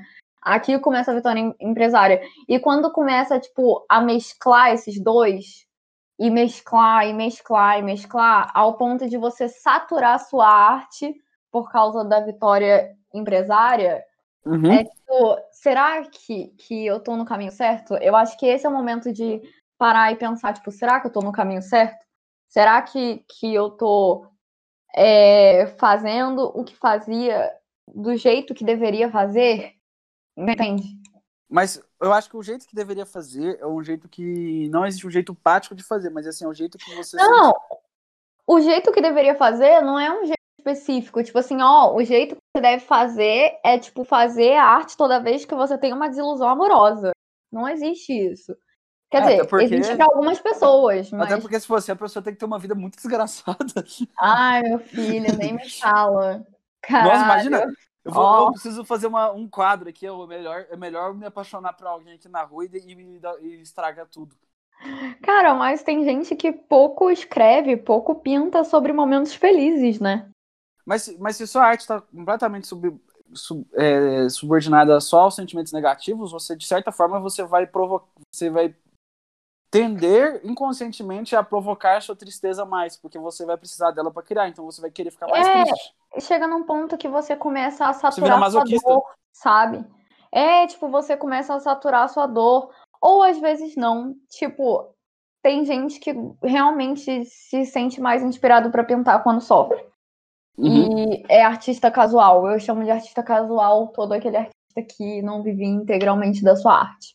Uhum. Tipo, é, eu preciso pintar telas para vender telas para pagar minhas contas. E se uhum. eu não pintar telas e não vender telas, eu não pago minhas contas, pô. Uhum. Sabe? É, todo artista que não é esse artista, para mim, é tipo artista casual. Uhum. E aí eu sou uma artista casual, por exemplo. E aí eu acho que quando você é um artista casual é mais fácil, né? É, mais fácil não, é menos difícil uhum. você saturar seus sentimentos, porque você não tem a obrigação de produzir, Uhum. Ou não tem, tipo assim, a obrigação de produzir como é, essas pessoas que são artistas que vivem, tipo, 100%, todo o dinheiro deles é, vem da arte. Tipo, se eu não criar, eu não como, sabe? Uhum. Quando você vive uma vida assim, tipo, cara, eu preciso pintar para pagar minhas contas, eu preciso escrever para pagar minhas contas, eu preciso dançar para pagar minhas contas. Eu Uhum. acho que é um pouco mais difícil você respeitar seus sentimentos às vezes, sabe? É. Digo isso porque eu já passei por isso. Então, tipo, eu sei que é, que é mais difícil você é, ficar nessa linha tê- tênue de, tipo assim, ok, até aqui é saudável que eu me doe para minha arte. Depois daqui, talvez seja melhor, tipo, repensar, entende? Então ela E- teria que encontrar um equilíbrio, né? É, e encontrar esse equilíbrio é muito difícil quando você precisa daquilo para viver. Entende? Mas, por exemplo, no caso do cara do Red Hot Chili Peppers, ele não precisa, ele é milionário. Ele não- É, não, Ele vai exatamente. fazer isso só porque ele tá com preguiça de criar algo novo. É um caso à parte. Ou ele tá preso na nostalgia de um passado que realizou, ou ele é muito Nossa, ambicioso. total. Mas assim, nesse que você falou das pessoas que elas precisam criar porque elas não não pagam as contas. Aí eu entendo, porque se você precisa criar, se não, você não paga as suas contas, você vai ter que conseguir, você vai ter que ceder um pouco, você não vai poder fazer tudo que você quer. Não tem como. Exatamente. É igual, tipo assim, eu fiz alguns anos de teatro quando eu era bem nada. Eu lembro de uma arte que, uma aula que a gente estava tendo que era sobre chorar quando Uhum. você tá atuando, né? Esse, a gente tava, tipo, trabalhando nisso e tal, e eu tava, tipo, super animada, e aí eu tava usando. A primeira coisa que a professora falou foi, tipo assim, não usem, não usem, em- sobre nenhuma circunstância, é, algo que gatilha vocês pra chorar, sabe? Não tenta se beneficiar da sua dor pra desenvolver sua arte. E aí, tipo, na hora eu fiquei meio que pensando naquilo, sabe? Uhum. Por quê? Porque na minha cabeça faz muito mais sentido, sabe? Pensar numa coisa que me deixa triste e se ela me faz mal, pelo menos ela vai ter sido, vai ser usada pra alguma coisa, sabe? Vai ser útil, porra, porque doer não é útil pra nada quase às vezes. E aí eu fiquei tipo, cara, isso não faz sentido na minha cabeça. E aí ela falou tipo, é, os motivos de por que não.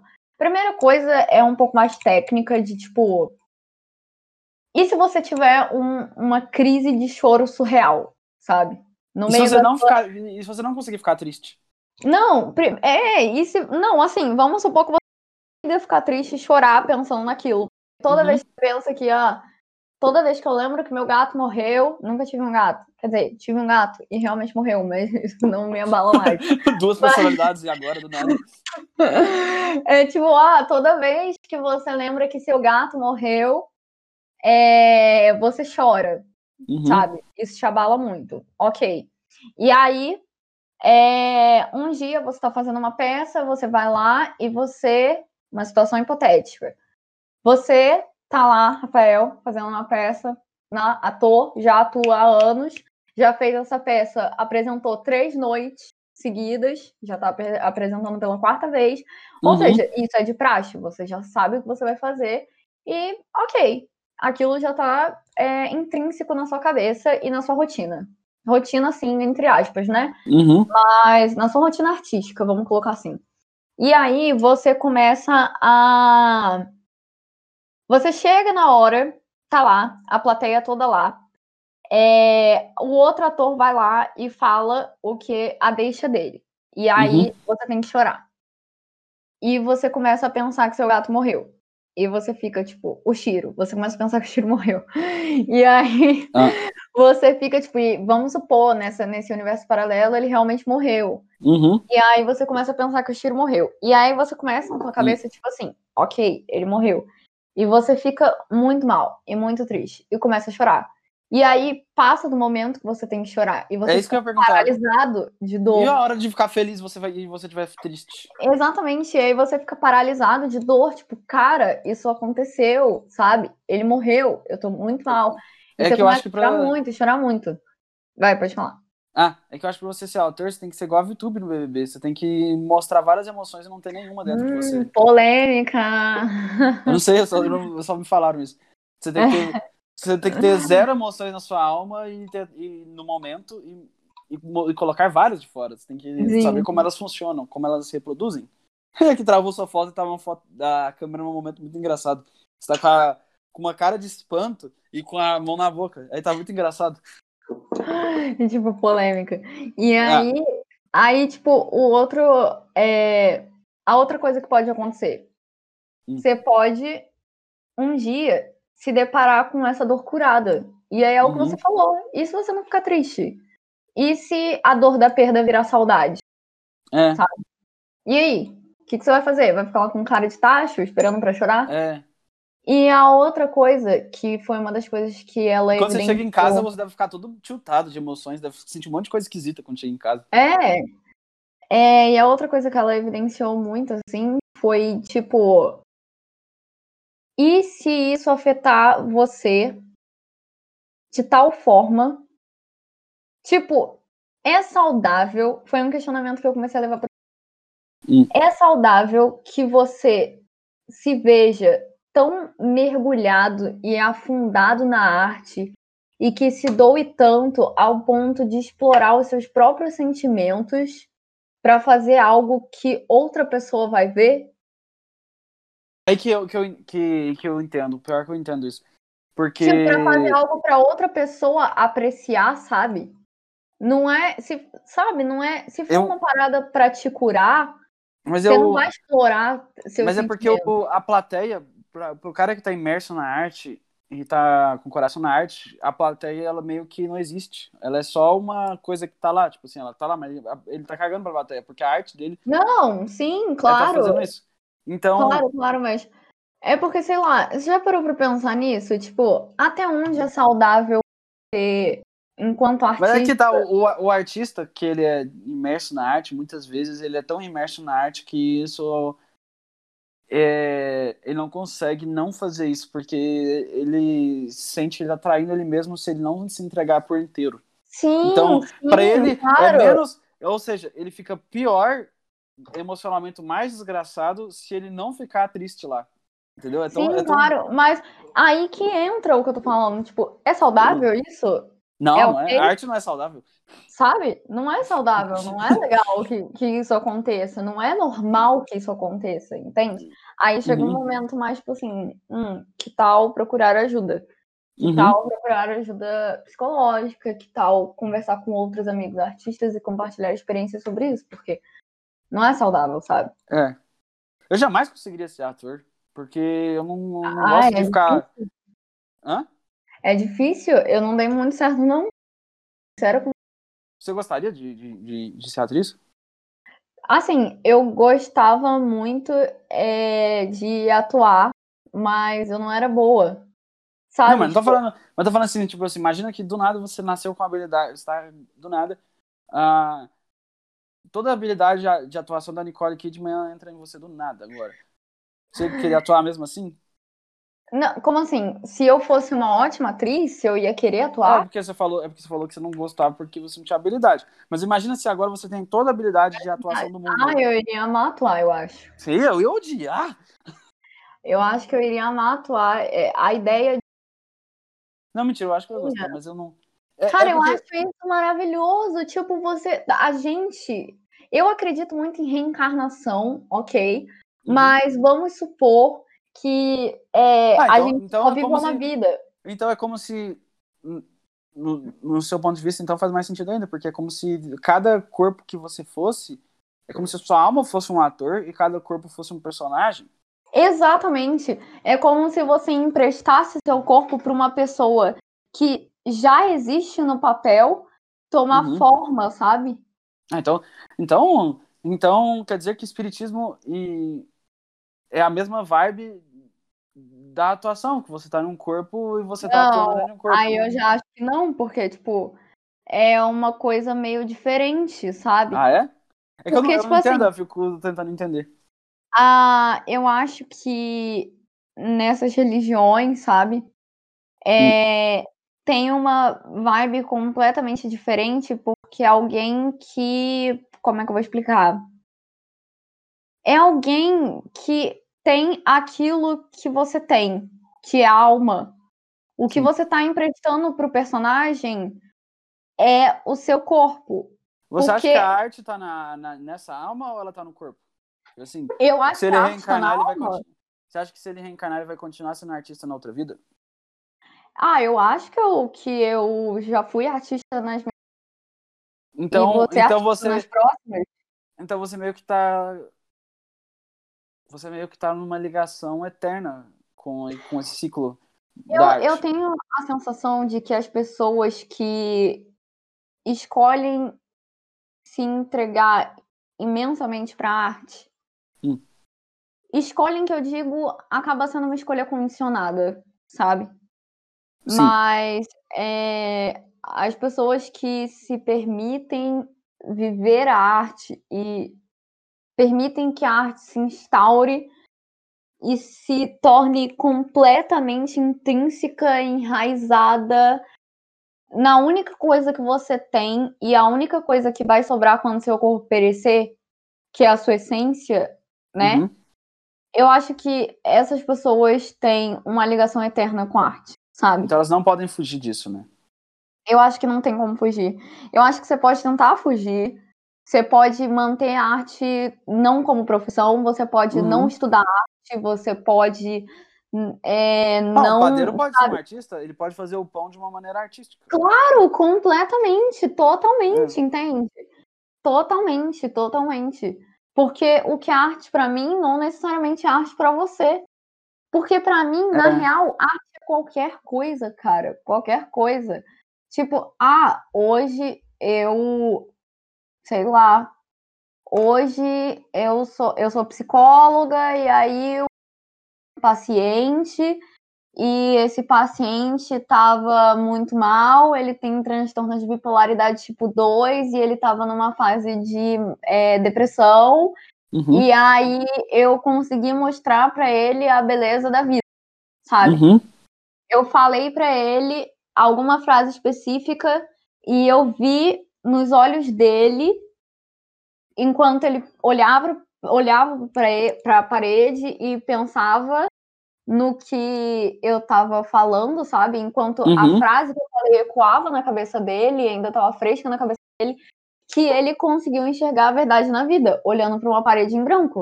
Cara, você quer mais arte do que isso? É verdade. Nossa, totalmente. Ao mesmo tempo, você também pode fazer arte é, limpando rua. Dá pra fazer arte limpando rua. Porque limpar o chão é uma arte, se você parar pra pensar. Dá pra ser uma arte, dependendo de como Claro. você faz. Eu acho também que qualquer coisa que você deposite seu sentimento e deposite. Desde que seja verdadeiro, né? É, não, claro. Tipo, eu acho que a gente não consegue forçar sentimento. A gente consegue forçar. Eu posso ser do caralho e fingir pra você, criar um personagem na minha cabeça, tentar me enganar, tentar enganar você de que eu tô absurdamente feliz, quando na real eu tô extremamente deprimida. É, eu posso viver aquela realidade como se fosse verdadeira, sabe? Eu Uhum. posso acreditar que aquela é a vitória de verdade. Que na real ela nunca vai ser. Então, tipo, eu acho que você pode tentar forçar sentimento pra você, você pode tentar forçar sentimento pros outros, mas no fundo, no fundo, quando você deitar a cabeça no travesseiro de verdade e só tiver você e você e você parar pra pensar como foi seu dia, você provavelmente não vai se suportar, sabe? Porque quem mente pra si não se suporta, entende? Nossa, total. Total. Reflexões. Não, não, não. Eu vi. Eu, eu, eu vi. Eu, eu, é, tem uma frase do Bhagavad Gita que é. É melhor você ser um limpador de ruas honestas do que um rei desonesto. Que isso Cara, quer dizer. sim. O que isso quer dizer é, é melhor você é, mostrar a sua essência pro mundo do que você fingir que você é algo que você não é. É porque, na real, é exatamente isso, sabe? Você pode fingir pro mundo todo, você pode enganar é, a- toda a nação, entendeu? Todo, uma, Uhum. todo um povo. Você pode forçar toda uma história, você pode forçar todo um personagem que no fundo. Acho que a luz estava batendo. Aí, pronto, melhorei. no fundo, no fundo, quando a cortina fechar e quando toda a, o seu, a sua situação acabar, uhum. sabe? Aquilo não vai passar de um personagem. E aí, voltando para o que a gente falou sobre atuar, é, em algum momento a cortina vai acabar fechando e você vai se deparar com alguém que não conhece. Porque se você passa, se você se dedica a passar todo o seu tempo fingindo ser alguém que você não é, você perde completamente as oportunidades de se conhecer, sabe? E depois você vai ter que morar com um completo estranho. E não tem nada pior do que morar com alguém que você não conhece. Caralho. Sabe? Tipo, às vezes, é, igual contando assim uma experiência pessoal, é, eu tava vendo esses dias no TikTok uhum. e um cara tava falando sobre a experiência dele com a depressão. Uhum. E ele falou que ele teve depressão, tipo assim, toda. Ele já devia ter uns 30 anos e ele já lidava com a depressão desde uns 12 anos, sabe? Então uhum. ele lidou com a depressão, tipo, muitos anos, ele lida com a depressão há muitos anos. E agora que ele tá começando a realmente melhorar mesmo, que, que uhum. tá conseguindo fazer progresso e essas coisas assim, sabe?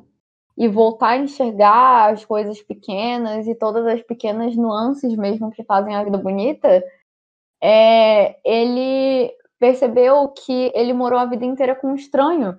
E eu não digo de morar de casa, mas ele dividiu o corpo com alguém que ele não conhece, porque ele passou a vida inteira no piloto automático. E no momento em que esse piloto automático foi desligado, foi tipo, caralho, puta que pariu, quem é essa pessoa que eu vejo no espelho todo dia, sabe? Ainda do que, que eu gosto, do que, que eu finjo que eu gosto, de quem eu gosto, de quem eu finjo que eu gosto, sabe? Você acha que no caso, então, o problema seria um apego ao ego? Eu não, eu não sei se talvez um apego ao ego. Eu tipo acho uma máscara que... de teatro. Eu diria uma coisa mais válvula de escape, sabe? Ou, ou falta de autoconhecimento também. É porque a falta de conhecimento é uma válvula de escape. Uma é. válvula de escape. Por exemplo, é você estava me falando que. Você estava me falando que. que, que para você, você acredita que as almas.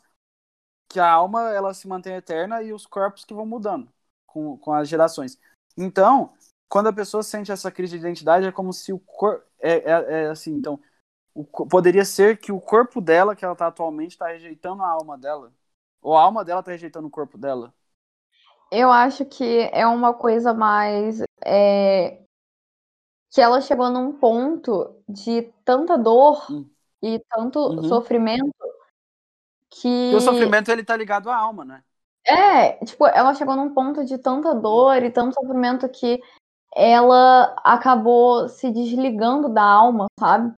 E alimentando só o corpo. Ah, então a sensação de estar num corpo estranho é porque você está desconectado da, da sua alma. Sim, exatamente. Não é só a sensação de estar num corpo estranho, é a sensação de estar num subconsciente estranho, a sensação de, de, de viver a vida de um estranho, sabe? É como se você tivesse. É como se você não fosse você. Exatamente. Pera, rapidinho. É... Vai, vai falando o que você quiser falar. que eu vou no banheiro rapidinho. Que eu tô muito tá apertado. Bom. É, deixa eu pensar no que eu vou falar. Então, eu acho que essa sensação talvez se aproxime mais de uma desconexão total do ser, sabe?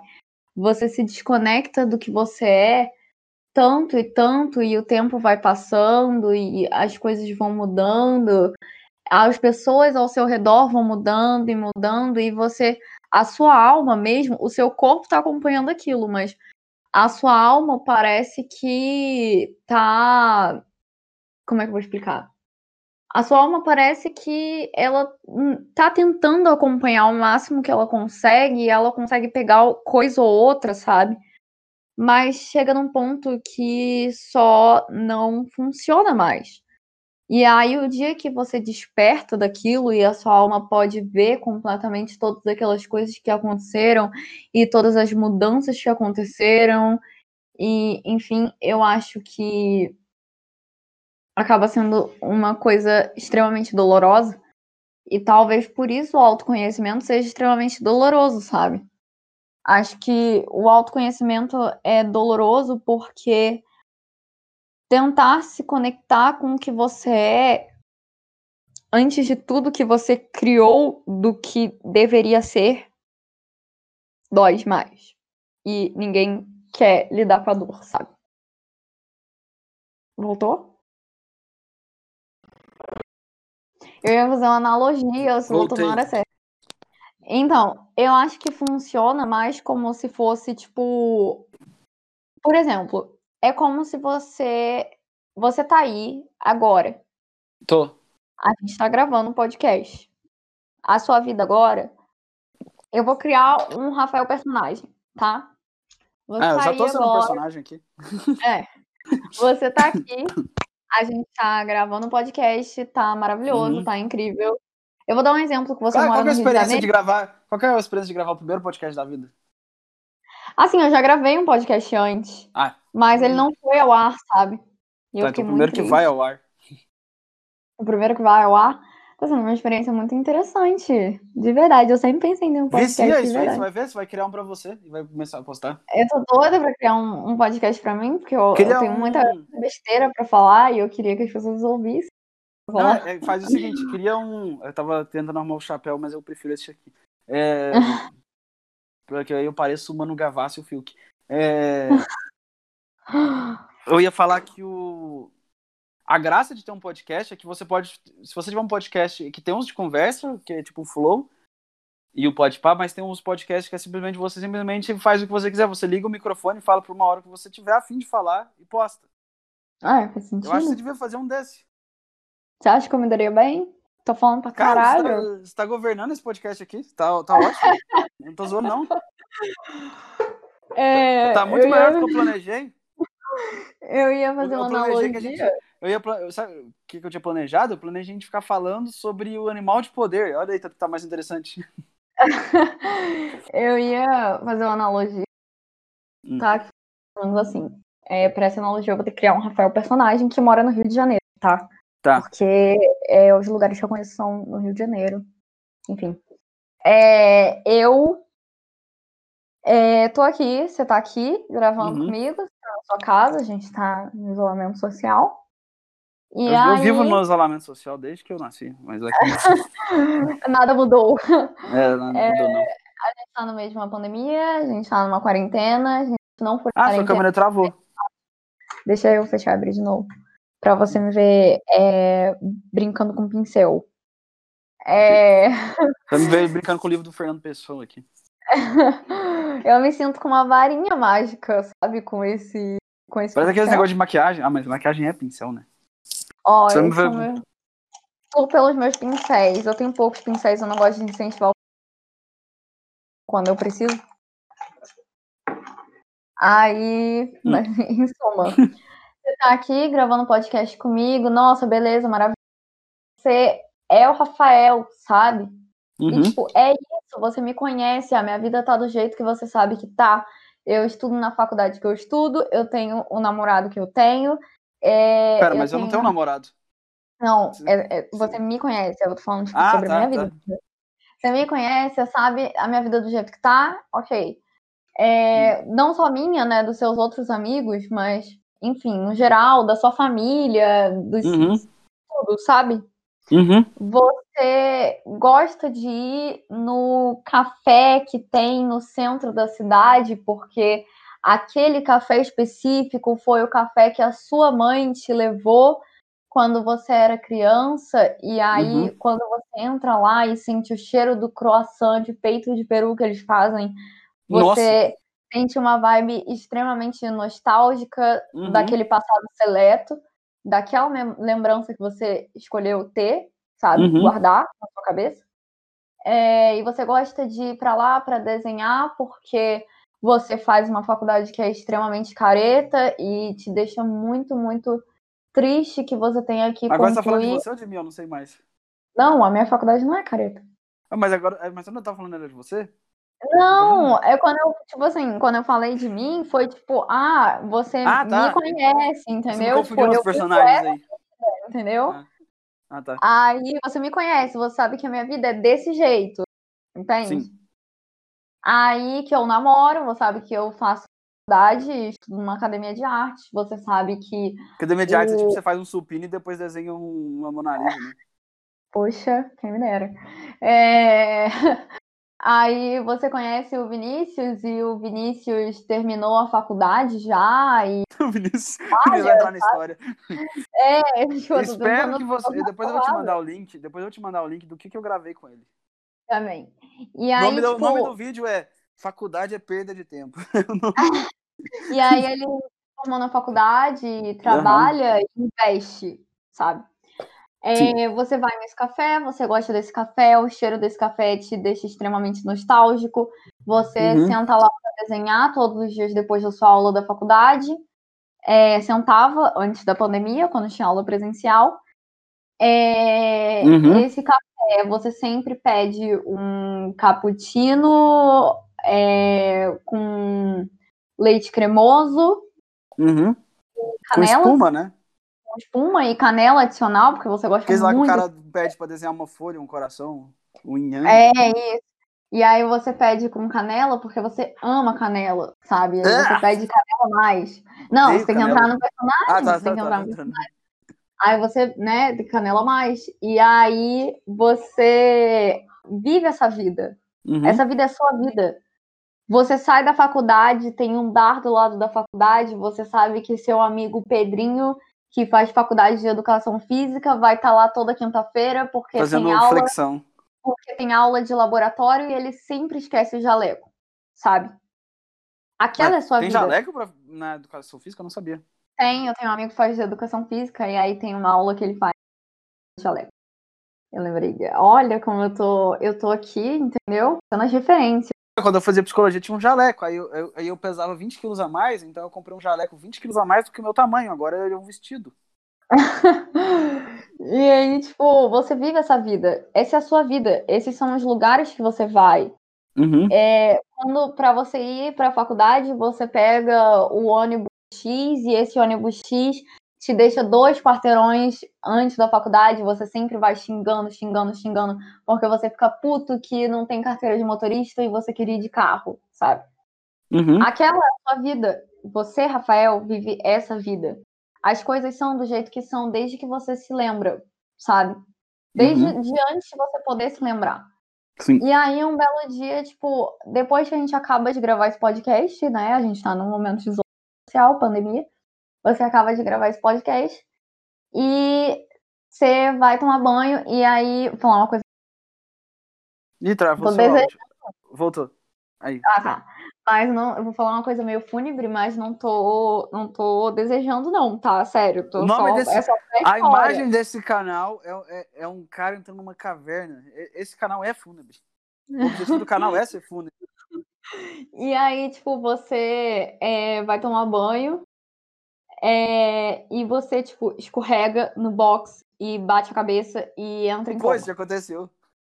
E entra em aconteceu. coma. Não, não entrei. Eu dormi por 10 minutos, 5 minutos.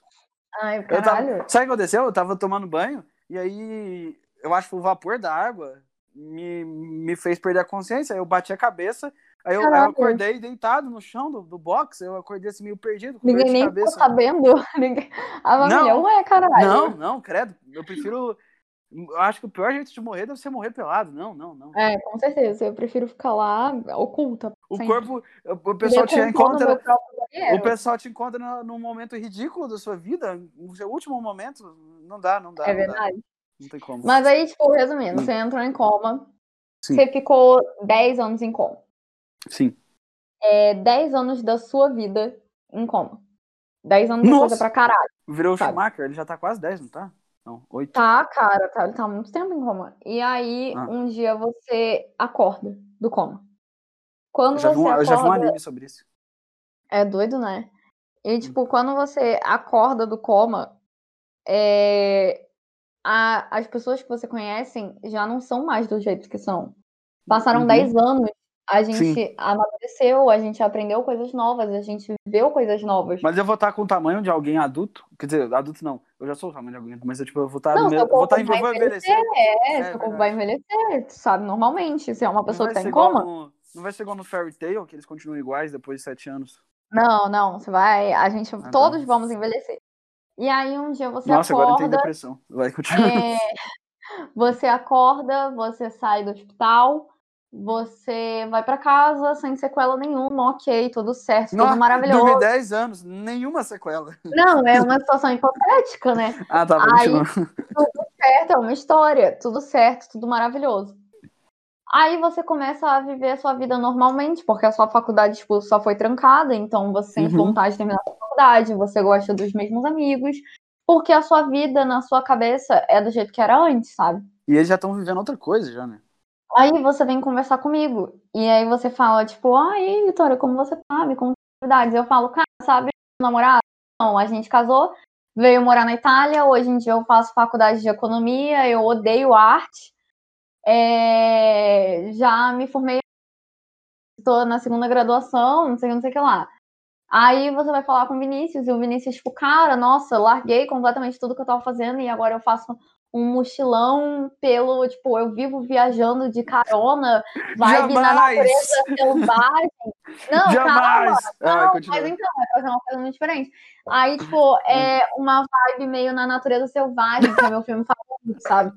Aí o meu objetivo é, é chegar no Alasca sem depender de ninguém, só Nossa, carona vivendo do dinheiro que eu ganho nesse meio tempo e, e das amizades que eu construo e tudo mais, e eu vivo do que eu caço.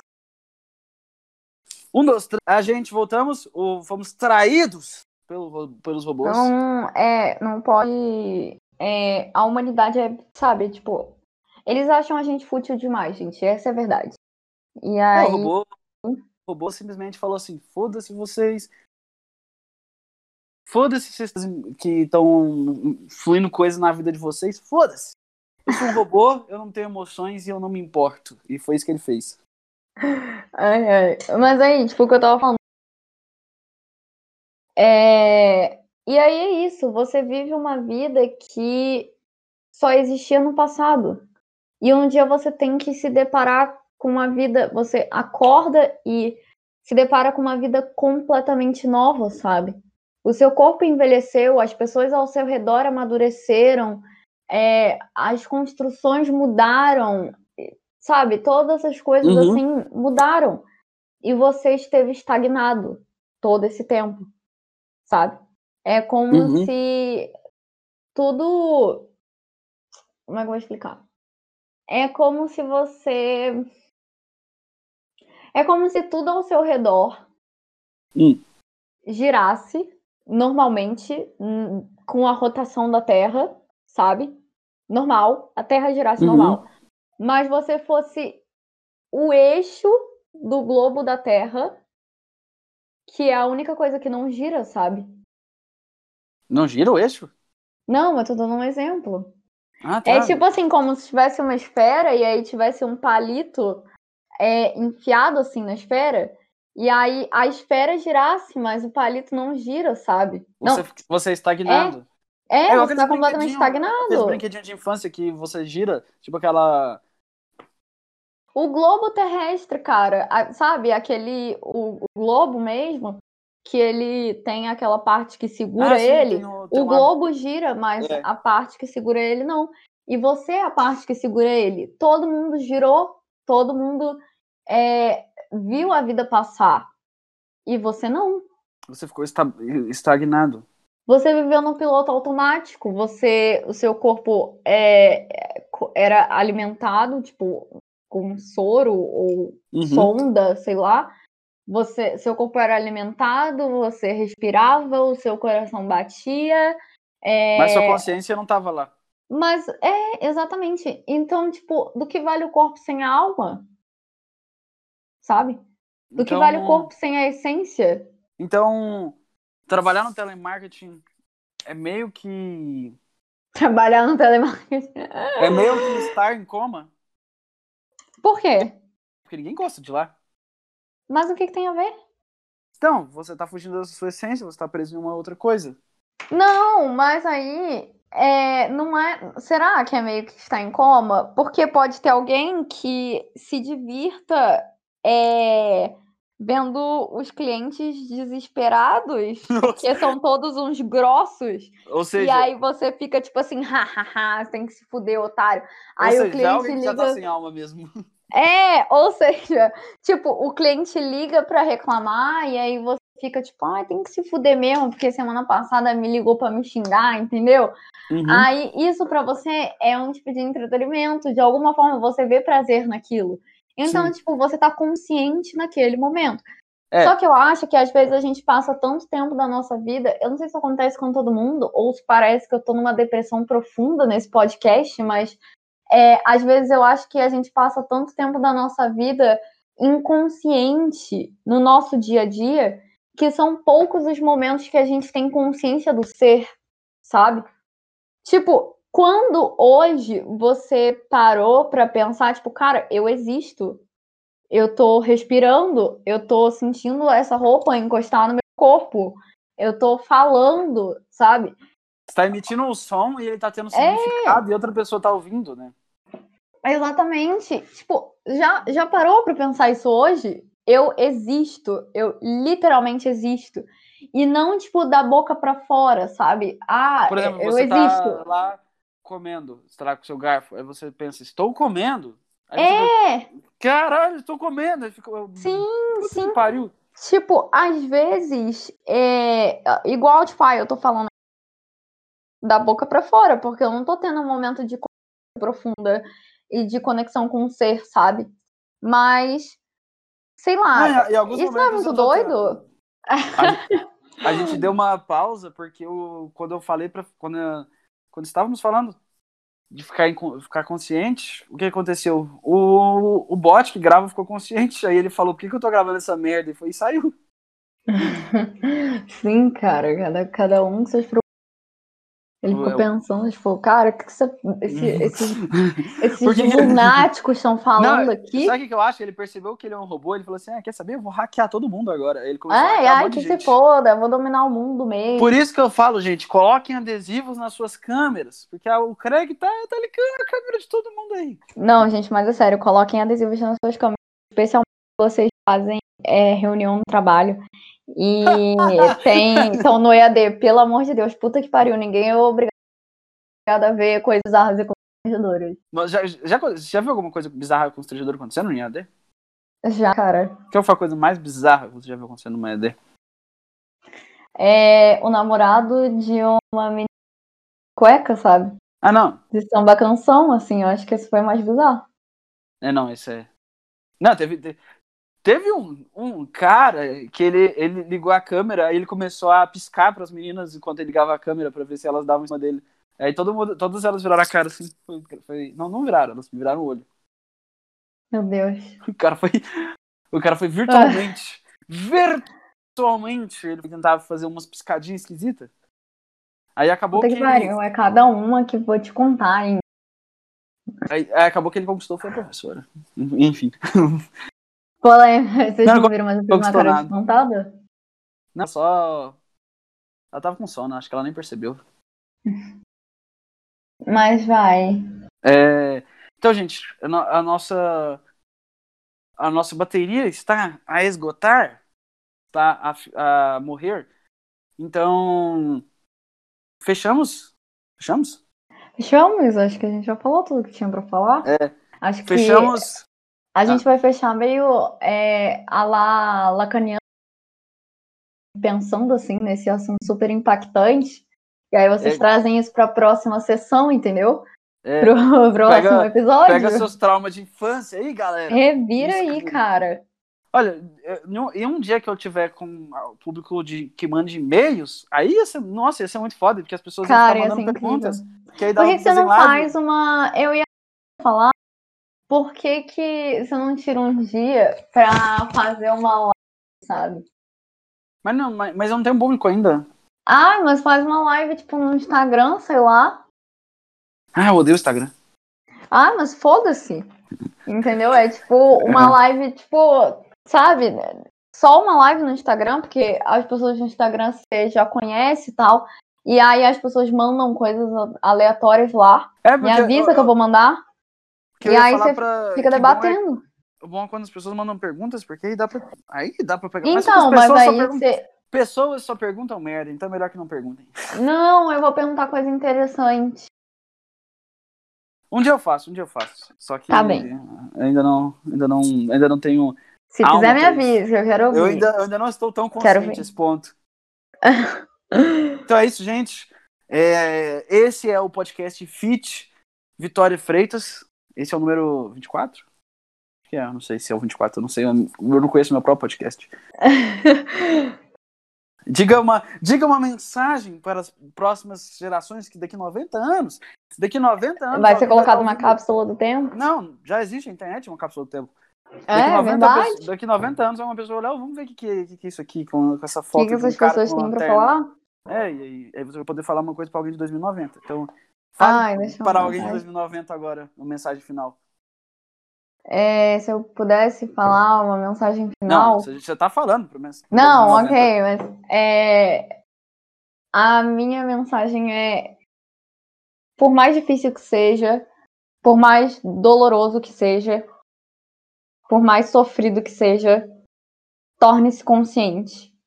Sempre que puder, independente de onde você estiver, independente do que estiver fazendo, porque quem vive no automático não vive. E você não pode ser um personagem inventado, porque se você não tá vivendo, você é algo que inventou.